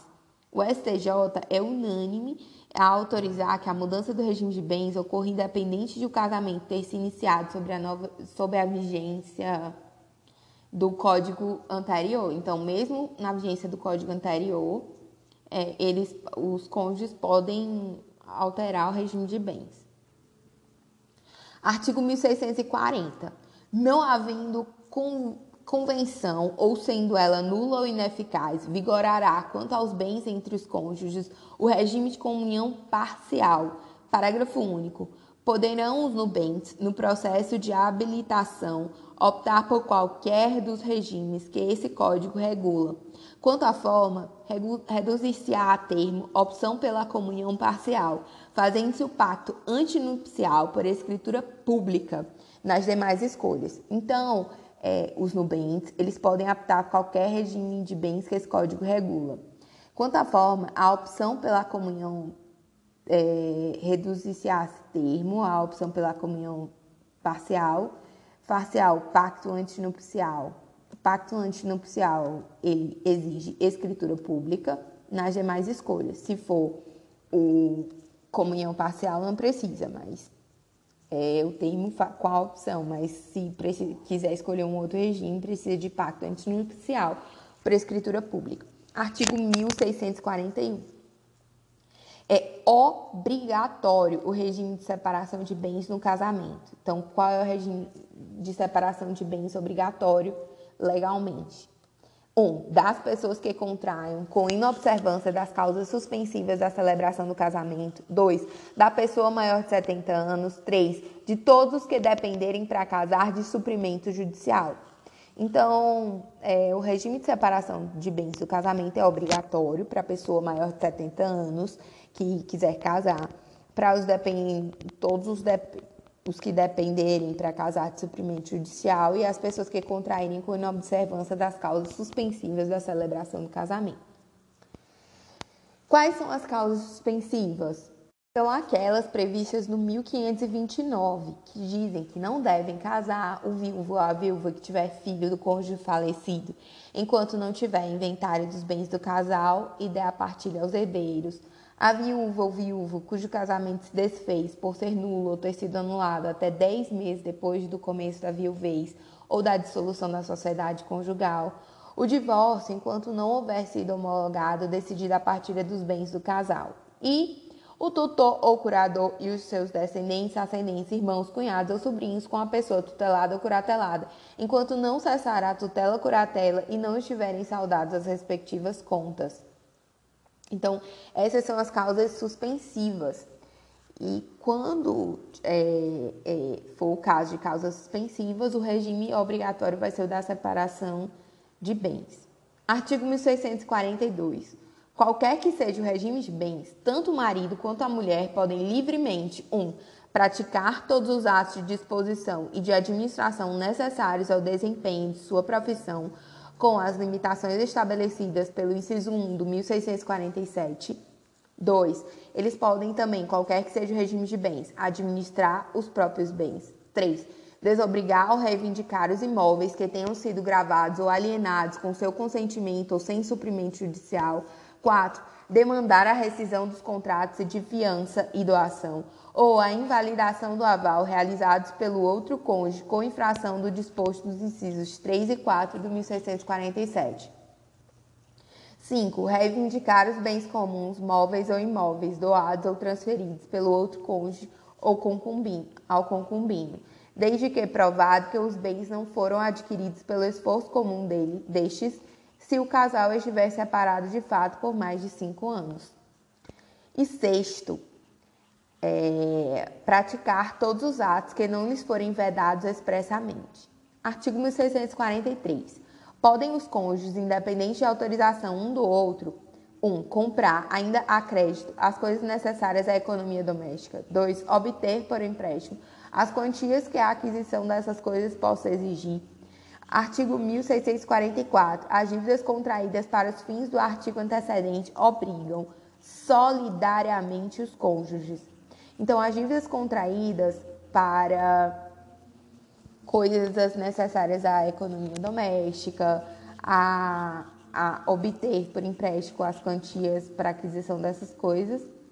Então, isso respondem solidariamente ambos os cônjuges. Artigo 1645. As ações fundadas nos incisos 3, 4 e 5 do 1642 competem ao cônjuge prejudicado e a seus herdeiros. Artigo 1646. No caso dos incisos 3 e 4 do 1642, o terceiro prejudicado, com a sentença favorável ao autor, terá direito regressivo contra o cônjuge que realizou o negócio jurídico ou seus herdeiros. Artigo 1647. Ressalvado o disposto no 1648, nenhum dos cônjuges pode sem autorização do outro, exceto no regime de separação obrigatória 1. Um, alienar ou gravar de ônus real os bens imóveis. Então, os bens, os cônjuges, aliás, sem autorização do outro, exceto no regime de separação absoluta, em todos os outros regimes, não pode alienar ou gravar de ônus reais os bens imóveis. 2. Pleitear como autor ou réu acerca desses bens ou direitos. 3. Prestar fiança ou aval. 4. Fazer doação. não sendo remuneratória, de bens comuns ou, de, ou dos que possam integrar futura meação. Parágrafo único. São válidas as doações nupciais feitas aos filhos quando casarem ou estabelecerem economia separada. Para artigo 1648, cabe ao juiz, nos casos do, do artigo antecedente, suprir a outorga quanto, quando um dos cônjuges a denegue sem motivo justo ou lhe seja impossível concedê-la. Artigo 1649.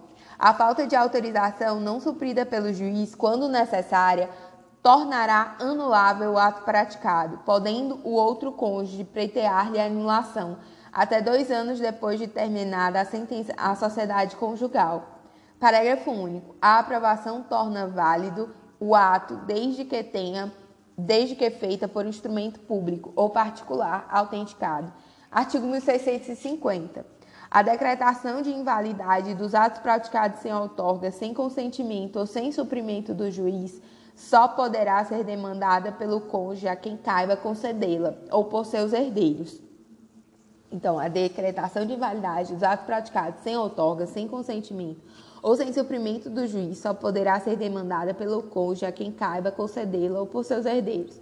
Artigo 1651 quando um dos cônjuges não puder exercer a administração dos bens que ele incumbe, segundo o regime de bens, caberá ao outro um gerir os bens comuns e os do consorte. 2. Alienar os bens móveis comuns. 3. Alienar os imóveis comuns e os móveis ou imóveis do consorte mediante autorização judicial. Artigo 1652. O cônjuge que estiver na posse dos bens particulares do outro será para com este e seus herdeiros responsável. 1. Um, como usufrutuário se o rendimento for comum. 2. O cônjuge que estiver na posse dos bens particulares do outro será para com este e seus herdeiros responsáveis com responsável como procurador se tiver mandato expresso ou tácito para os administrar, como depositário, se não usufrutuário nem administrador. Capítulo 2, Pacto Antinupcial, artigo 1653. É nulo o pacto antinupcial se não for feito por escritura pública e ineficaz se não lhe seguir o casamento. Então, é nulo o pacto antinupcial se não for feito por escritura pública, que é um requisito formal. É ineficaz se não seguir o casamento. O STJ diz, tem uma divergência, né? Mas os nubentes que passarem a viver em união estável, mas não se casarem, tem uma divergência no STJ. O pacto antinupcial, ele é formal, escritura pública e deve ser seguido do casamento, senão será ineficaz. Se não levado a registro, será válido e eficaz e não produzirá efeitos erga omnes. Artigo 1654. A eficácia do pacto antinupcial realizado por menor fica condicionada à aprovação de seu representante legal, salvo as hipóteses de regime obrigatório de separação de bens. Artigo 1655. Nu, é nula a convenção ou cláusula de, dela, perdão, é nula a convenção ou cláusula dela que convenha disposição absoluta de lei. Artigo 1656. No pacto antinupcial que adotar o regime de participação final nos aquestos, poderá poder-se-á convencionar a livre disposição de bens imóveis, desde que particulares. Artigo 1657. As convenções antinupciais não terão efeito perante terceiros, senão depois de registradas em livro especial pelo oficial de registro de imóveis do domicílio dos cônjuges. Capítulo 3 do regime de comunhão parcial. Artigo 1658. No regime de comunhão parcial, comunicam-se os bens que sobrevierem ao casal na constância do casamento, com as exceções dos artigos seguintes. Artigo 1659. Excluem-se da comunhão 1. Um, os bens que cada cônjuge possuirá ao casar e os que lhe sobrevierem, na constância do casamento, por doação ou sucessão, ou os subrogados em seu lugar. 2. Os bens adquiridos com valores exclusivamente pertencentes a um dos cônjuges em subrogação dos bens particulares. Excluem-se da comunhão 3. As obrigações anteriores ao casamento. 4. As obrigações provenientes de atos ilícitos salvo reversão em proveito do casal. 6. 5. dos, os bens de uso pessoal, os livros e instrumentos de profissão. 6. Os proventos do trabalho pessoal de cada cônjuge. 7. As pensões, meios soldos, montepios e outras rendas semelhantes. Excluem-se das comunhão. Artigo 1660. O que é que entra na comunhão? 1659 exclui da comunhão, né? Obrigações provenientes de ato ilícito, obrigações anteriores ao casamento, pensões, soldos, montepios, outras rendas, provenientes do trabalho pessoal do cônjuge, bens de uso pessoal, livros e instrumentos da profissão, bens que cada cônjuge possuía ao casar, ou que lhe sobrevierem na constância do casamento por doação ou sucessão e os subrogados em seu lugar os bens adquiridos por valores exclusivamente pertencentes a um dos cônjuges em subrogação dos bens particulares. E agora o que entra na comunhão 1660. Ou bens adquiridos na constância do casamento por título oneroso, ainda que em nome de um só dos cônjuges. 2. Bens adquiridos por fato eventual, com ou sem o concurso de trabalho ou despesa anterior. 3 Entram na comunhão os bens adquiridos por doação, herança ou legado em favor de ambos os cônjuges. 4. Entram na comunhão as benfeitorias em bens particulares de cada cônjuge. 5. Entram na comunhão os frutos dos bens comuns ou dos particulares de cada cônjuge, percebidos na constância do casamento ou pendentes ao tempo de cessar a comunhão. Artigo 1661. São incomunicáveis os bens cuja aquisição tiver por título causa anterior ao casamento. Artigo 1662. No regime da comunhão parcial, presumem-se adquiridos na constância do casamento os bens móveis, quando não se provar que o foram em data anterior. Artigo 1669. A administração do patrimônio comum compete a qualquer dos cônjuges. Parágrafo 1. As dívidas contraídas no exercício da administração obrigam os bens comuns e particulares do cônjuge que os administra e os do outro na razão do proveito que houver auferido. Parágrafo 2. A anuência de ambos os cônjuges é necessária para os atos a título gratuito que impliquem cessão de uso ou gozo dos bens comuns. Parágrafo 3. Em caso de malversação dos bens, o juiz poderá atribuir a administração a apenas um dos cônjuges. Artigo 1664. Os bens da comunhão respondem pelas obrigações contraídas pelo marido ou pela mulher para atender aos encargos da família, às despesas da administração e às decorrentes de imposição legal. Artigo 1665. A administração e a disposição de bens constitutivos do patrimônio particular competem ao cônjuge proprietário, salvo convenção diversa em pacto antinupcial. Artigo 1666 as dívidas contraídas por qualquer dos cônjuges na administração de seus bens particulares e em benefício destes não obrigam os bens comuns. Então, as dívidas contraídas por qualquer dos cônjuges na administração de seus bens particulares em benefício destes não obrigam os bens comuns. Capítulo 4 do regime da comunhão universal. A gente leu a, o regime da comunhão parcial, que é o regime legal, e agora vamos para o regime da comunhão universal, que tem que ser feito mediante pacto antinupcial por escritura pública. Mas era o regime legal do Código anterior. Artigo 1667. O regime de comunhão universal importa a comunicação de todos os bens presentes e futuros dos cônjuges e suas dívidas passadas, com exceção do artigo seguinte. Artigo 1678. São excluídos da comunhão universal 1. Um, os bens doados ou herdados com a cláusula de incomunicabilidade e os subrogados em seu lugar. 2. Os bens gravados de fideicomisso e o direito do herdeiro fideicomissário antes de realizada a condição suspensiva. 3. As dívidas anteriores ao casamento, salvo se provierem de despesas com seus aprestos ou reverterem em proveito comum. 4. As doações antinupciais feitas a um dos cônjuges ou a outro com cláusula de incomunicabilidade, e 5. Os bens referidos nos incisos 5 e 7 do 1659. Os bens no 1659, ele diz que os proventos do trabalho pessoal de cada cônjuge, as pensões, meus, soldos, montepios e rendas semelhantes. Artigo 1669. A incomunicabilidade dos bens enumerados no artigo antecedente não se estende aos frutos quando se percebam ou vençam durante o casamento. Artigo 1670. Aplica-se ao regime da comunhão universal disposto no capítulo antecedente quanto à administração dos bens. Artigo 1671. Extinta a comunhão a, e efetuada a divisão do ativo e do passivo, cessará a responsabilidade de cada um dos cônjuges para com os credores do outro. Capítulo 5 do regime da participação final nos aquestos, artigo 1672. No regime de participação final nos aquestos, cada cônjuge possui patrimônio próprio, consoante disposto no artigo seguinte, e lhe cabe, à época da dissolução da sociedade conjugal, direito à metade dos bens adquiridos pelo casal a título oneroso na constância do casamento.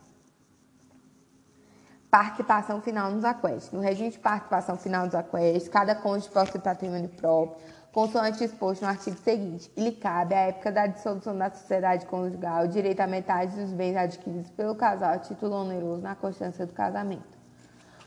Artigo 1673. Integram o patrimônio próprio os bens que cada cônjuge possui ao casar e os por ele adquiridos a qualquer título na constância do casamento Parágrafo único. A administração desses bens é exclusiva de cada cônjuge, que os poderá livremente alienar se forem móveis.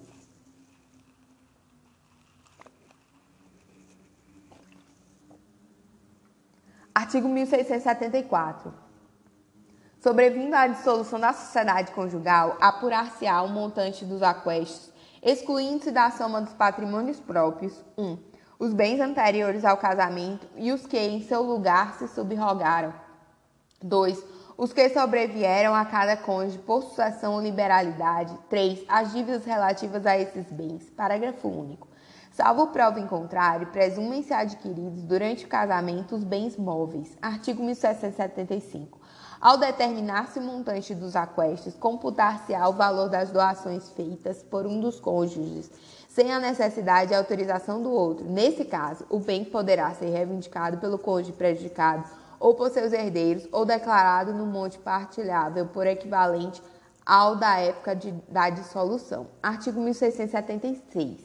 Incorpora-se ao monte o valor dos bens alienados em detrimento da ameação, se não houver pre preferência do cônjuge lesado ou de seus herdeiros de os reivindicar. Artigo 1677. Pelas dívidas posteriores ao casamento, contraídas por um dos cônjuges, somente este responderá, salvo prova de terem revertido parcial ou totalmente em benefício do outro. Artigo 1678. Se um dos cônjuges solver uma dívida do outro com bens do seu patrimônio, o valor do pagamento deve ser atualizado e imputado na data da dissolução e ameação do outro cônjuge. Artigo 1679. No caso de bens adquiridos pelo trabalho conjunto, terá cada um dos cônjuges uma cota igual no condomínio ou no crédito por aquele modo estabelecido.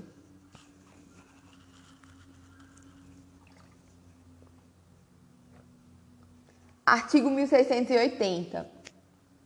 As coisas móveis em face de terceiros presumem-se de domínio do cônjuge devedor,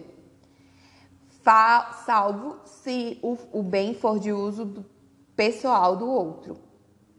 Artigo 1681.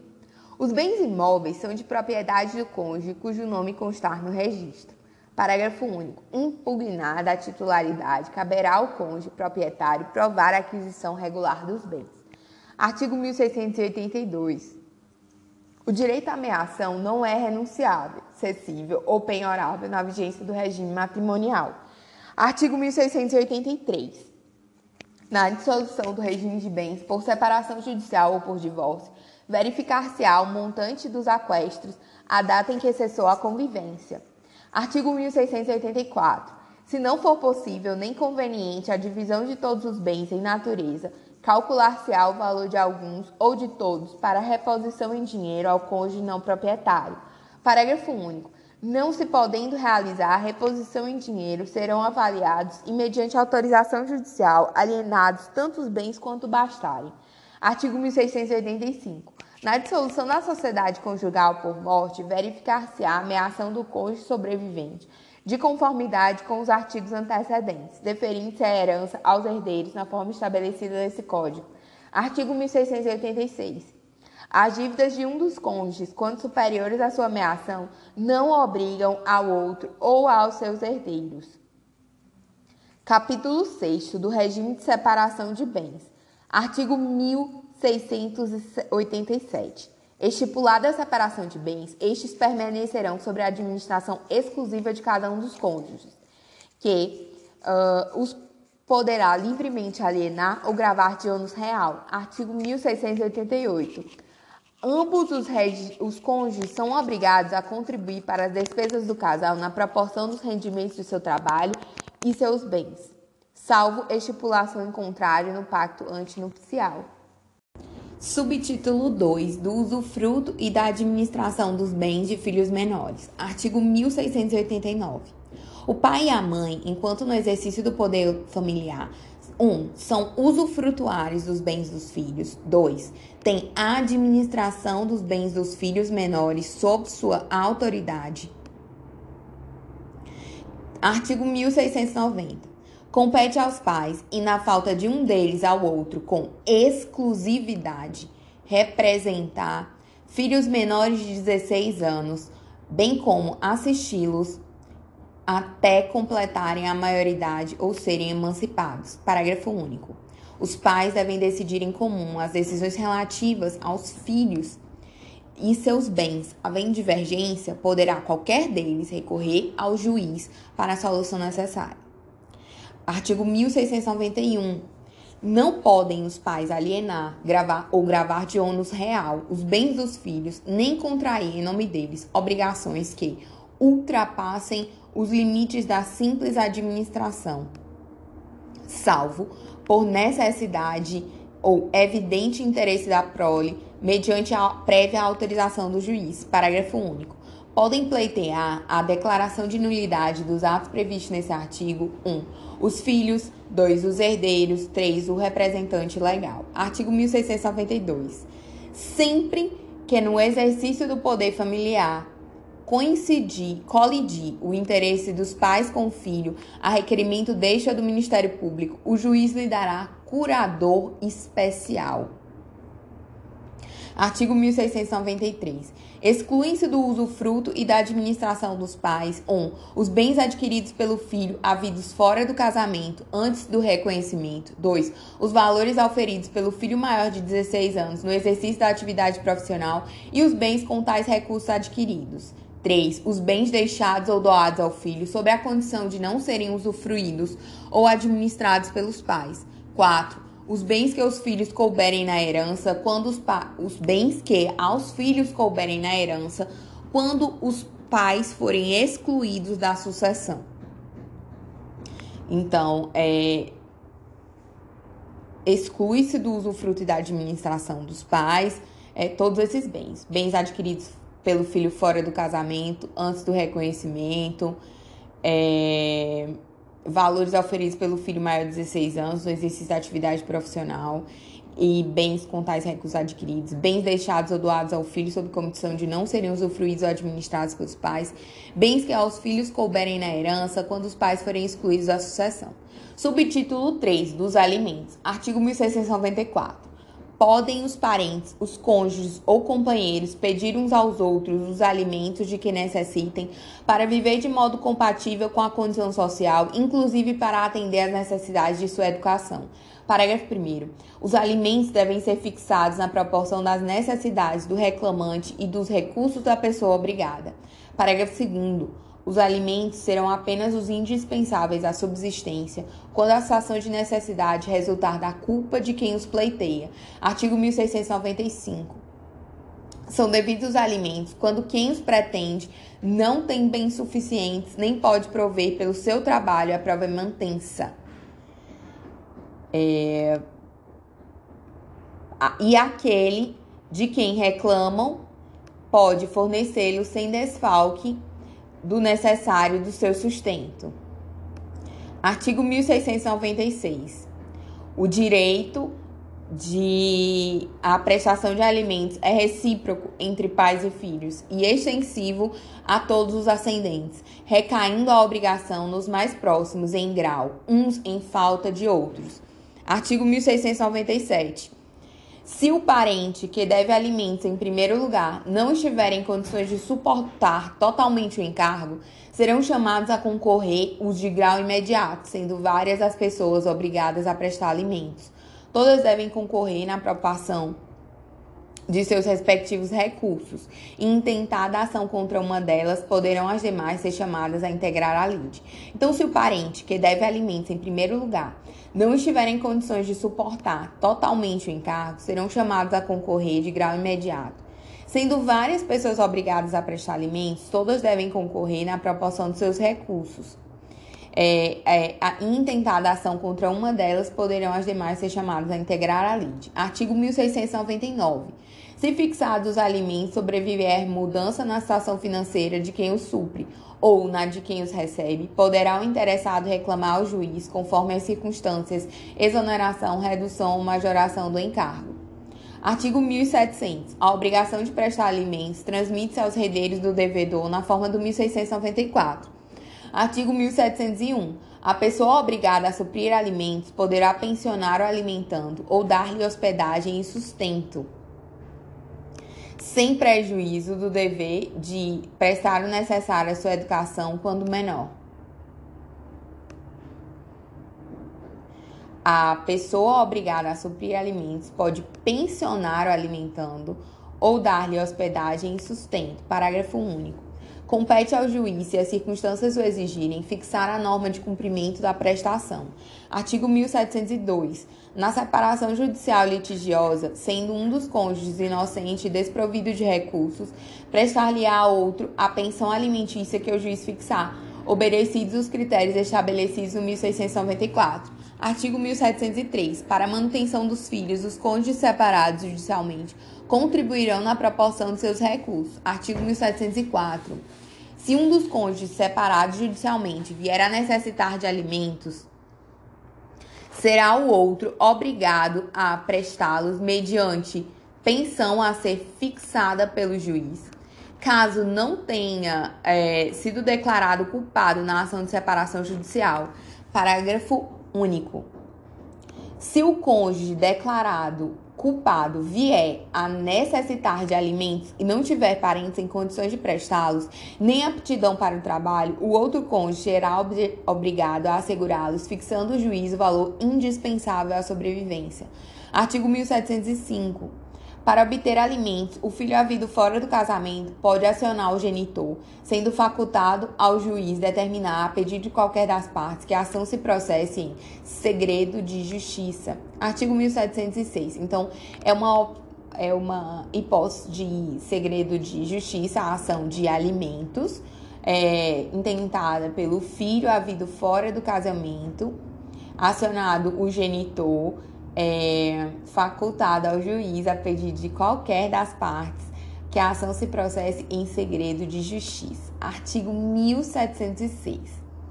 Os alimentos provisionais serão fixados pelo juiz nos termos da lei processual. Artigo 1707. Poderá o credor, pode o credor não exercer, porém lhe é vedado renunciar o direito a alimentos. Ele pode não exercer, mas é vedado a renúncia ao direito aos alimentos, sendo o respectivo crédito insuscetível de cessão, compensação ou penhora. Artigo 1708 com casamento, a união estável ou concubinato do credor cessa o devedor de prestar alimentos. Parágrafo único. Com relação ao credor, cessa também o direito a alimentos se tiver, pro, se tiver procedimento indigno em relação ao devedor. Artigo 1709. O novo casamento do cônjuge devedor não extingue a obrigação constante da sentença de divórcio. O novo casamento do cônjuge devedor não extingue a obrigação constante da sentença de divórcio. Artigo 1710. As prestações alimentícias de qualquer natureza serão atualizadas segundo o índice oficial regulamento estabelecido. Subtítulo 4 do bem de família. Artigo 1711. Podem os cônjuges ou a entidade familiar, mediante escritura pública ou testamento, destinar parte de seu patrimônio para instituir bem de família, desde que não ultrapasse um terço do patrimônio líquido existente ao tempo da instituição, mantidas as regras sobre a impenhorabilidade do bem residencial estabelecida em lei especial. Então, os cônjuges ou, ou, a entidade familiar, eles podem, mediante o quê? Mediante escritura pública ou testamento, destinar uma parte do patrimônio para instituir bem de família. Esse é um bem de família convencional.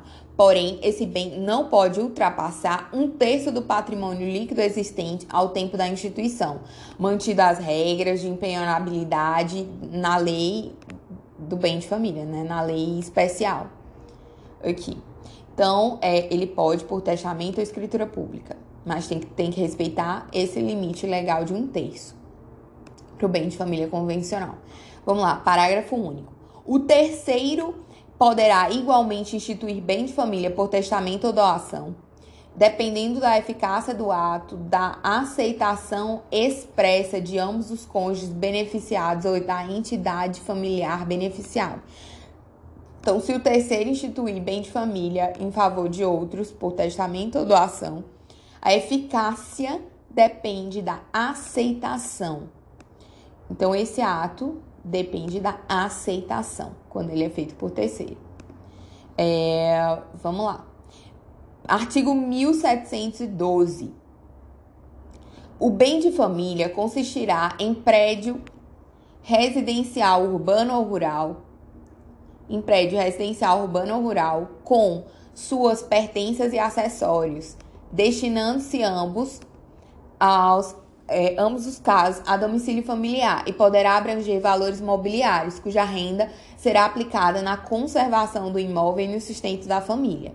Artigo 1713. Os valores mobiliários destinados aos fins previstos no artigo antecedente não poderão exercer o valor do prédio instituído em bem de família, à época de sua instituição.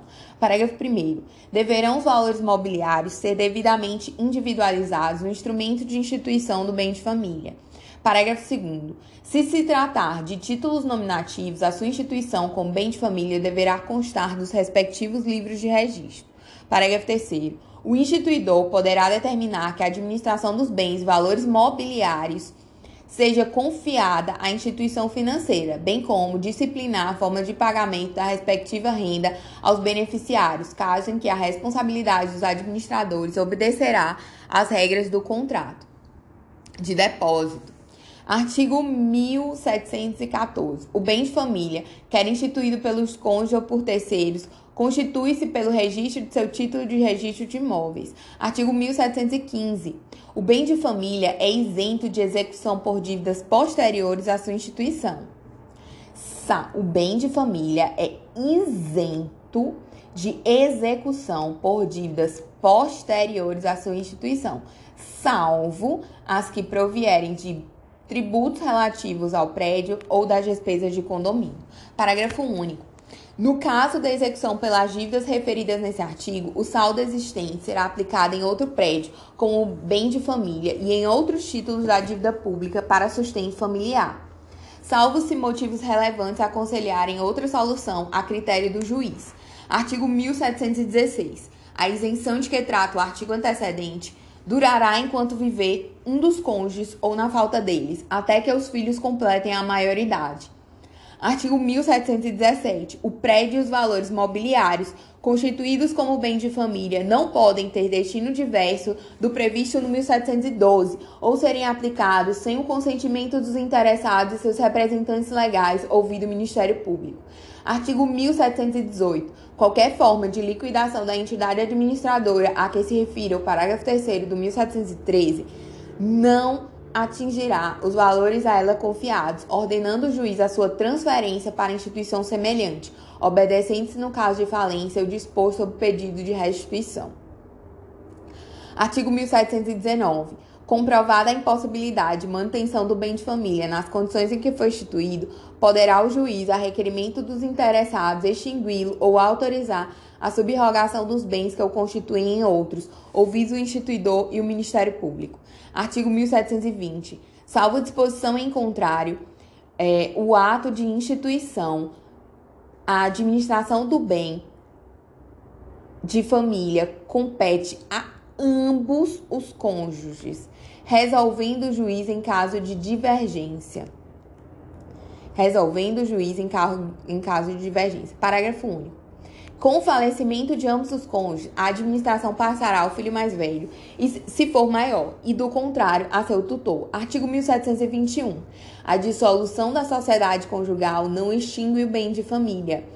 Art Parágrafo único. Dissolvida a sociedade conjugal pela morte de um dos cônjuges, o sobrevivente poderá pedir a extinção do bem de família se for o único bem do casal. Artigo 1722. Extingue-se igualmente o bem de família com a morte de ambos os cônjuges e a maioridade dos filhos, desde que não sujeitos à curatela. Então, a dissolução da sociedade conjugal ela não extingue bem de família mas a morte de ambos os cônjuges e a maioridade dos filhos extingue bem de família, é, desde que os filhos não estejam sujeitos à curatela. Mas quando a, é, a dissolução da sociedade conjugal ela é pela morte de um dos cônjuges, o sobrevivente pode pedir a extinção do bem de família, se esse for o único bem do casal. Então, é isso. Título 3 da união estável. É reconhecida como entidade familiar a união estável entre homem e mulher, configurada na convivência pública contínua e duradoura, estabelecida com o objetivo de constituição de família. Parágrafo 1.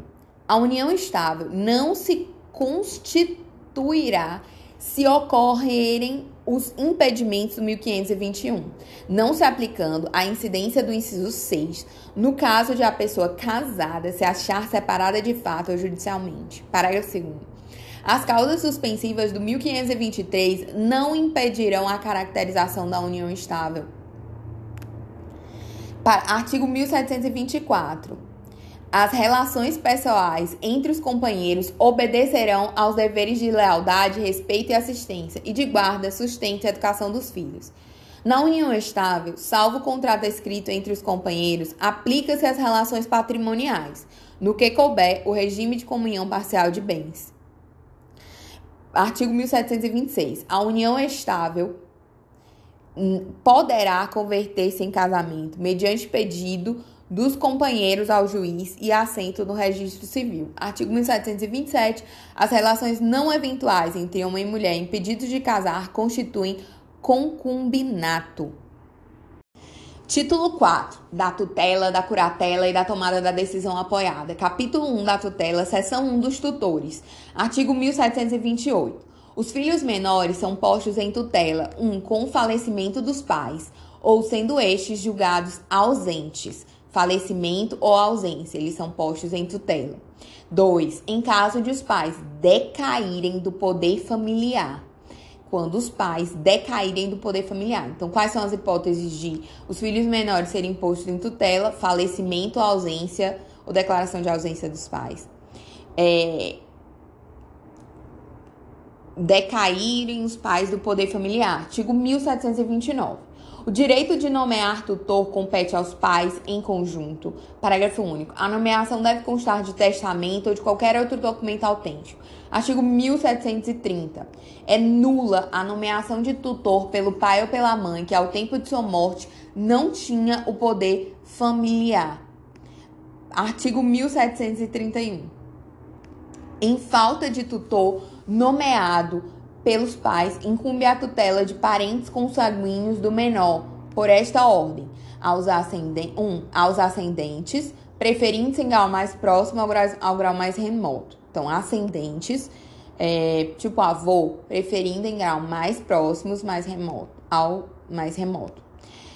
2. Aos colaterais até o terceiro grau, preferindo os mais próximos aos mais remotos colaterais até o terceiro grau, preferindo os mais próximos aos mais remotos, e no mesmo grau, os mais velhos aos mais moços. Em qualquer dos casos, o juiz escolherá entre eles o mais apto a exercer a tutela em benefício do menor. Então, em qualquer dos casos, o juiz ainda pode escolher qual melhor tutela é, para o menor. Artigo 1732. O juiz nomeará tutor idôneo e residente no domicílio do menor. 1. Um, na falta de tutor testamentário legítimo. 2. Quando estes forem excluídos ou excusados da tutela. 3. Quando removidos por não idôneos o tutor legítimo e o testamentário. Então, o juiz nomeará o tutor idôneo e residente no domicílio do menor, artigo 1732, na falta de tutor testamentário legítimo, quando forem excluídos ou excusados da tutela, ou quando forem removidos não idôneos, o tutor legítimo e o testamentário. Artigo 1733. Aos irmãos órfãos dar-se-á um só tutor. Parágrafo 1. No caso de ser nomeado mais de um tutor por disposição testamentária, sem indicação de precedência, entende-se que a tutela foi cometida ao primeiro e que aos outros lhe sucederão pela ordem de nomeação, se ocorrer morte, incapacidade, excusa ou qualquer outro impedimento. Parágrafo 2.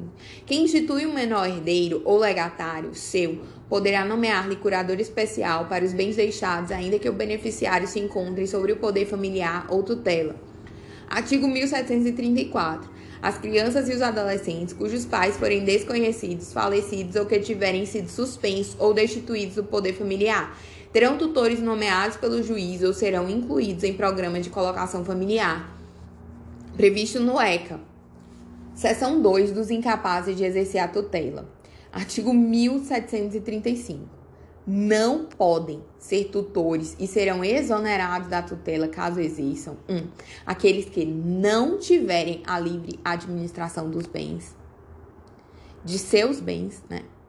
É, dois, aqueles que, no momento de lhe ser deferida a tutela, se acharem constituídos em obrigação para o menor ou tiverem que fazer valer direito contra estes, e aqueles cujos pais, filhos ou cônjuges tiverem demanda contra o menor.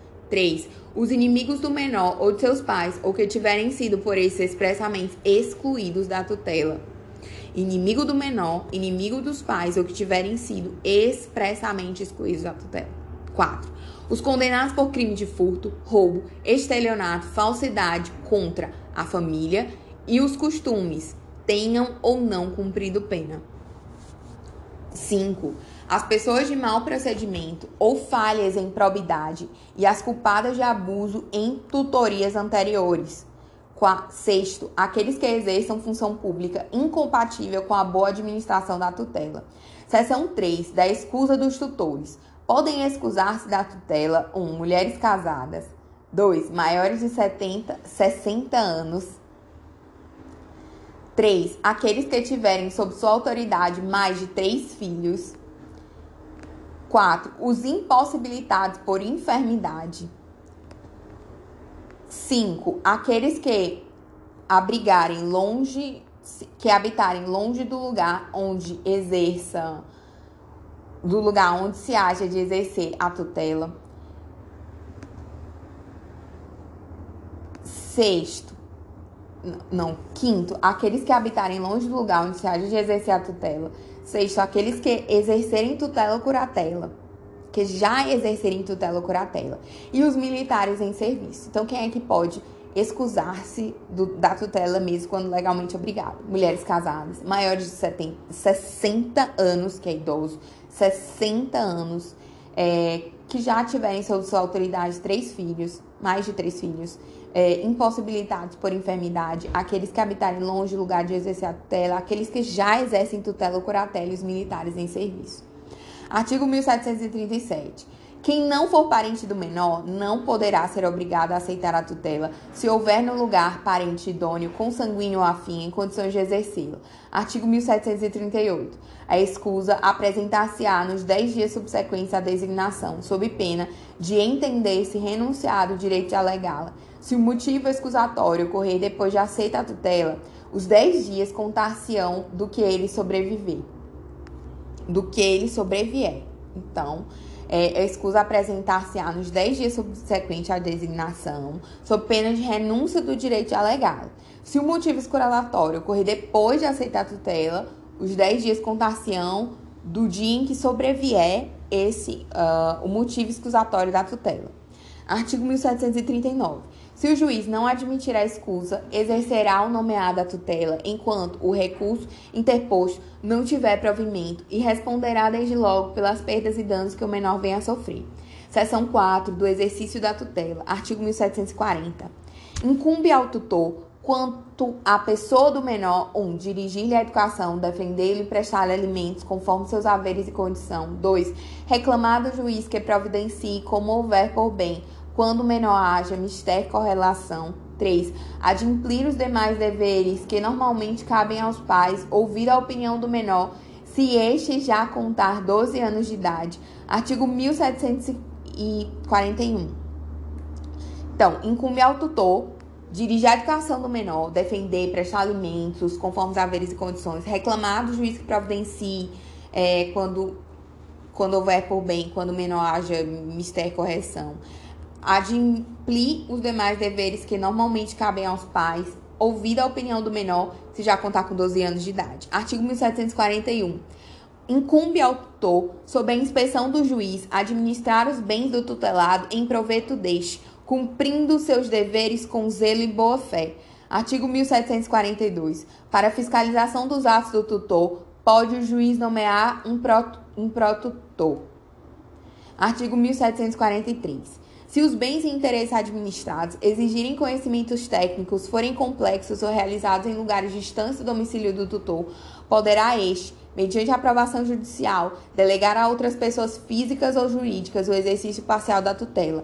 Artigo 1744. A responsabilidade do juiz será 1. Um, direta e pessoal, quando não tiver nomeado tutor ou não o houver feito oportunamente. 2. Subsidiária quando não tiver exigido garantia legal o tutor, nem o removido, tanto que se tornou suspeito.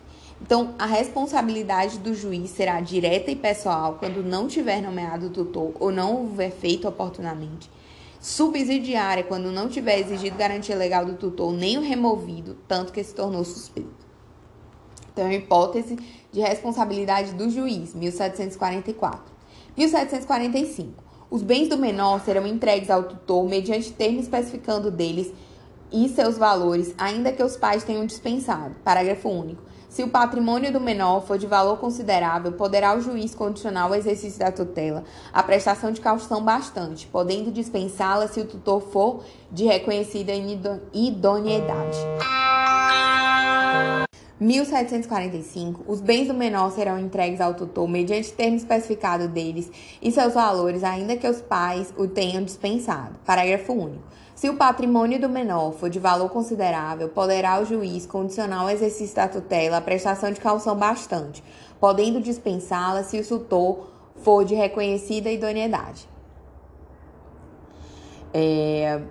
Artigo 1746. Se o menor possuir bens, será sustentado e educado às expensas dele, arbitrando o juiz para tal fim as quantias que lhe pareçam necessárias, considerando o rendimento da fortuna do pupilo quando o pai ou a mãe não as houver fixado. Artigo 1747. Compete ao tutor 1. Um, representar o menor até os 16 anos nos atos da vida civil e assisti-lo após essa idade nos atos em que for parte. 2. Receber as rendas e pensões do menor e as quantias a ele devidas. 3. Compete mais ao tutor fazer-lhes as despesas de subsistência é, e educação, bem como as de administração, conservação e melhoramento dos seus bens. 4. Compete mais ao tutor alienar os bens do menor destinado à venda. 5. Compete mais ao tutor promover-lhe, mediante preço conveniente, o arrendamento de bens de raiz. Artigo 1748. Compete também ao tutor, com autorização do juiz: 1. Um, pagar as dívidas do menor. 2. Aceitar por ele heranças, legados ou doações, ainda que com encargos. 3. Transigir. 4. Vender-lhes os bens móveis cuja conservação não convier, e os imóveis nos casos em que for permitido. E 5. Propor em juízo as ações ou nelas assistir o menor e promover todas as diligências a bem deste, assim como defendê-lo nos pleitos contra ele movidos. Parágrafo único. No caso da falta de autorização, a eficácia do ato do tutor depende da aprovação ulterior do juiz. Artigo 1749. Ainda com autorização judicial, não pode o tutor, sob pena de nulidade, 1. Um, adquirir por si ou por interposta pessoa, mediante contrato particular, bens móveis ou imóveis pertencentes ao menor. 2. Dispor dos bens do menor a título gratuito. 3. Constituir-se cessionário do crédito do direito ou, do, ou de direito contra o menor. Artigo 1750. Os imóveis pertencentes aos menores sob tutela somente podem ser vendidos quando houver manifesta vantagem, mediante prévia avaliação judicial e aprovação do juiz. Artigo 1751. Antes de assumir a tutela, o tutor declarará tudo que o menor lhe deva, sob pena de não lhe poder cobrar enquanto exerce a tutoria, salvo provando-lhe não, conhe não conhecia o débito quando assumiu. Artigo 1752. O tutor responde pelos prejuízos que, por culpa ou dolo, causará tutelado, mas tem direito a ser pago pelo que realmente despender no exercício da tutela, salvo no caso do 1734, e a perceber remuneração proporcional à importância dos bens administrados. Parágrafo 1. Ao produtor será arbitrada uma, uma gratificação módica pela fiscalização efetuada Parágrafo 2 São solidariamente responsáveis pelos prejuízos as pessoas às quais competia fiscalizar a atividade do tutor e as que concorrerem para o dano. Seção 5 dos bens do tutelado. Artigo 1753. Os tutores não podem conservar em seu poder dinheiro dos tutelados, além do necessário para as despesas ordinárias com seu sustento, a sua educação e a administração de seus bens. Parágrafo 1. Se houver necessidade, os objetos de ouro e prata, pedras preciosas e móveis serão avaliados por pessoa idônea e, após autorização judicial, alienados e o seu produto convertido em títulos, obrigações e letras de responsabilidade direta ou indireta da União ou dos Estados, atendendo-se preferencialmente à rentabilidade e recolhidos ao estabelecimento bancário oficial e aplicado na aquisição de imóveis, conforme for determinado pelo juiz. Parágrafo 2. O mesmo destino previsto no parágrafo antecedente terá o direito dinheiro proveniente de qualquer outra procedência. Parágrafo 3. Os tutores respondem pela demora na aplicação de valores acima referidos, pagando os juros legais desde o dia em que deveriam dar esse destino, o que não os exime da obrigação que o juiz fará efetiva de referida aplicação Artigo 1754. Os valores que existirem em estabelecimento bancário oficial, na forma do artigo antecedente, não se poderão retirar, senão mediante ordem do juiz, e somente 1. Um, para despesas com sustento e educação do tutelado ou administração de seus bens. 2. Para comprarem bens imóveis e títulos, obrigações ou letras, nas condições previstas do parágrafo 1 do artigo antecedente. 3. Para se entregarem em conformidade com o disposto por quem os houver doado ou deixado. 4. Para se entregarem aos órfãos quando emancipados, ou maiores ou mortos eles, aos seus herdeiros. Seção 4 da prestação de contas. Artigo 1755. Os tutores, embora ao contrário tivesse disposto os pais dos tutelados, são obrigados a prestar contas de sua administração. Artigo 1756. No fim de cada ano da administração, os tutores submeterão ao juiz o balanço respectivo, que depois de aprovado se anexará aos autos do inventário. Artigo 1757. Os, tuta, os tutores prestarão contas de dois em dois anos e também quando, é, por qualquer motivo, deixarem o exercício da tutela ou toda vez que o juiz achar conveniente. Parágrafo único. As contas serão prestadas em juízos e julgadas depois da audiência dos interessados, recolhendo o tutor imediatamente a estabelecimento bancário oficial os saldos ou adquirindo bens móveis, bens imóveis, perdão, ou títulos, obrigações ou terras na forma do parágrafo 1 do 1753. Artigo 1758. Fim da tutela pela emancipação ou maioridade então, fim da tutela pela emancipação ou maioridade. A quitação do menor não prejudicar, não produzirá efeito antes de aprovadas as contas pelo juiz, subsistindo inteira até então a responsabilidade do tutor. Artigo 1759. Nos casos de morte, ausência ou interdição do tutor, as contas serão prestadas por seus herdeiros ou representantes. Artigo 1760. Serão levadas a crédito do tutor todas as despesas justificadas e reconhecidamente proveitosas ao menor. Artigo 1761. As despesas com prestação de contas serão pagas pelo tutelado. Artigo 1762. O alcance do tutor, bem como o saldo contra o tutelado, são dívidas de valor e vencem juros desde o julgamento definitivo das contas. Seção 7 da cessação da tutela. Artigo 1663. Cessada a condição de tutelado, 1. Um, com a maioridade ou a emancipação do menor. 2. Ao cair o menor sob o poder familiar, no caso de reconhecimento ou adoção. Artigo 1764. Cessam as funções do tutor. 1. Um, ao expirar o termo em que era obrigado a servir. 2. Ao sobrevir escusa legítima. 3. Ao ser removido. Artigo 1765. O tutor é obrigado a servir a servir por espaço de dois anos. Parágrafo único.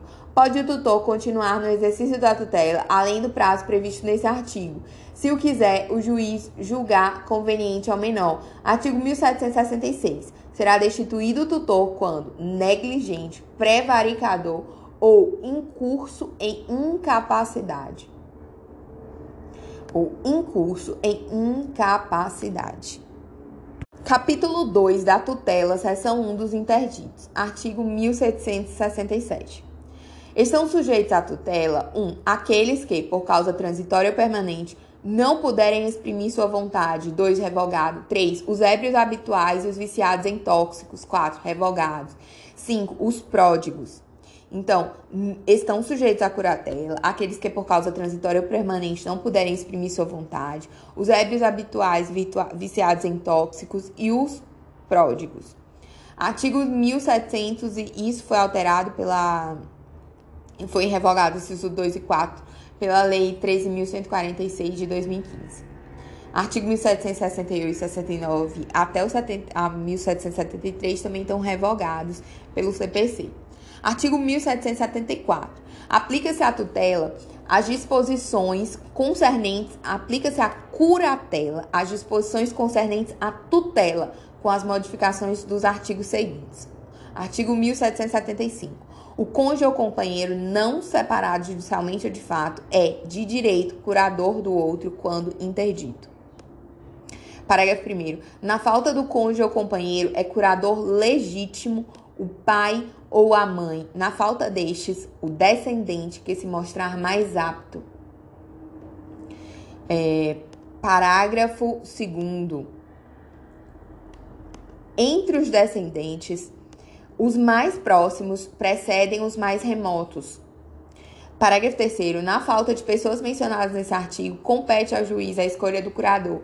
Artigo 1775-A. Na nomeação do curador para pessoa com deficiência, o juiz poderá estabelecer curatela compartilhada a mais de uma pessoa. Artigo 1776, revogado, 1777.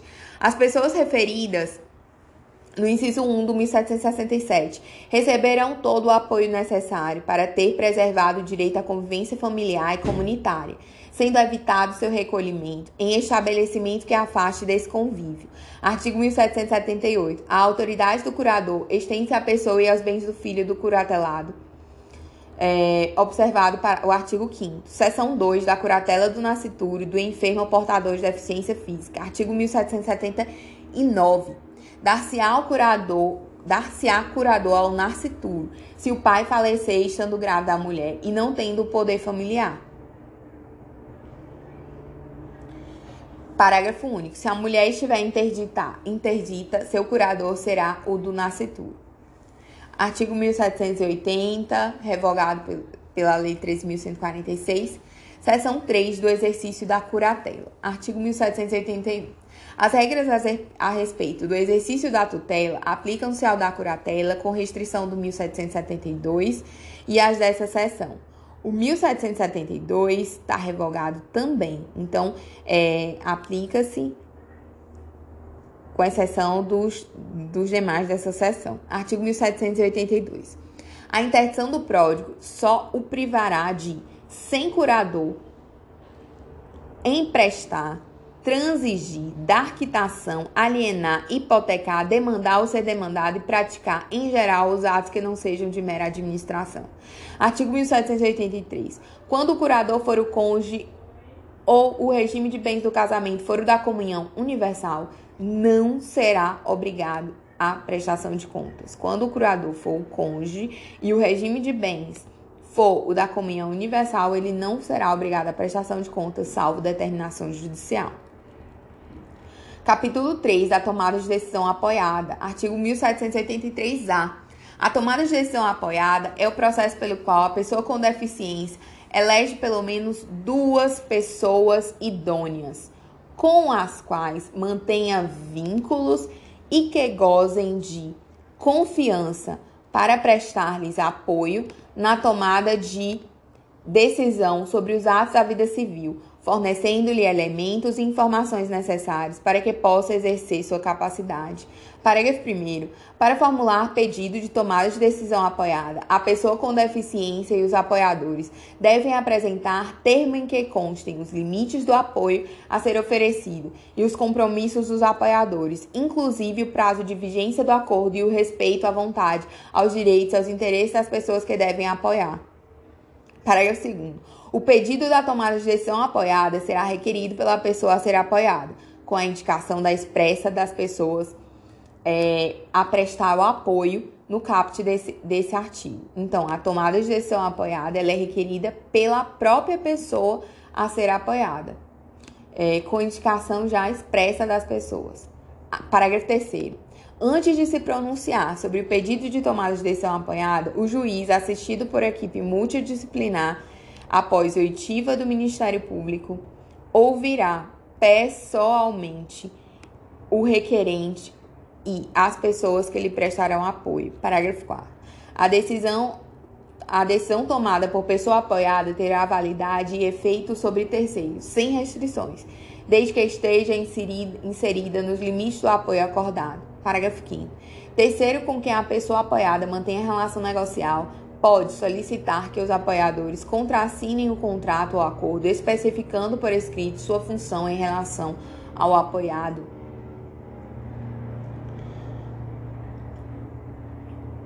Parágrafo 6. Em caso de negócio jurídico que possa trazer risco ou prejuízo relevante, havendo divergência de opinião entre as pessoas entre a pessoa apoiada e um de seus apoiadores, deverá o juiz, ouvido o Ministério Público, decidir sobre a questão.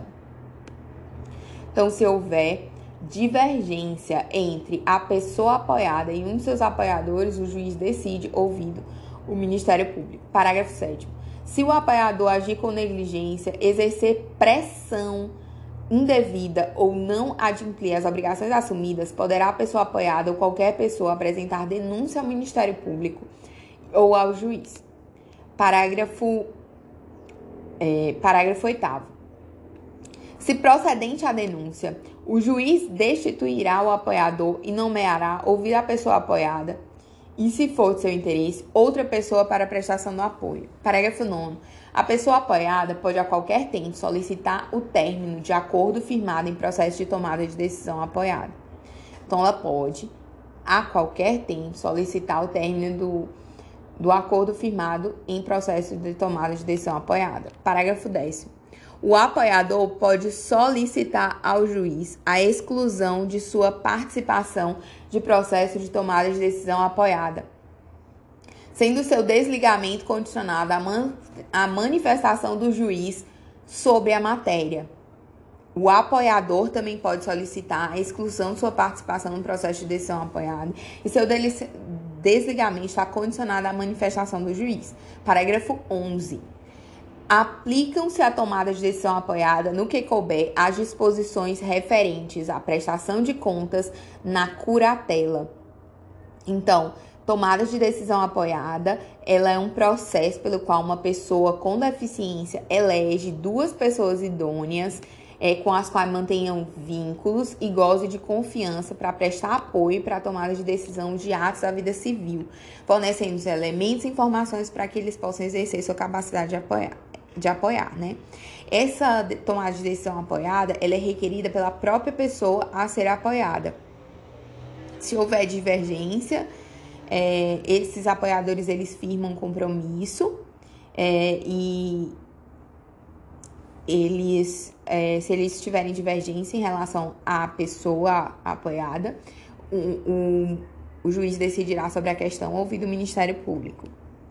Pode haver denúncia de qualquer pessoa ou da própria pessoa apanhada que o apoiador age com negligência, exerce pressão indevida e não adimple com as obrigações. E aí, se procedente, ouvida a pessoa apoiada e se é de seu interesse, ela pode nomear outra pessoa para prestar apoio. Ou o término do acordo firmado no processo de decisão apoiada, que pode ser feito a qualquer tempo. Inclusive, pode ser requerido pelo próprio apoiador.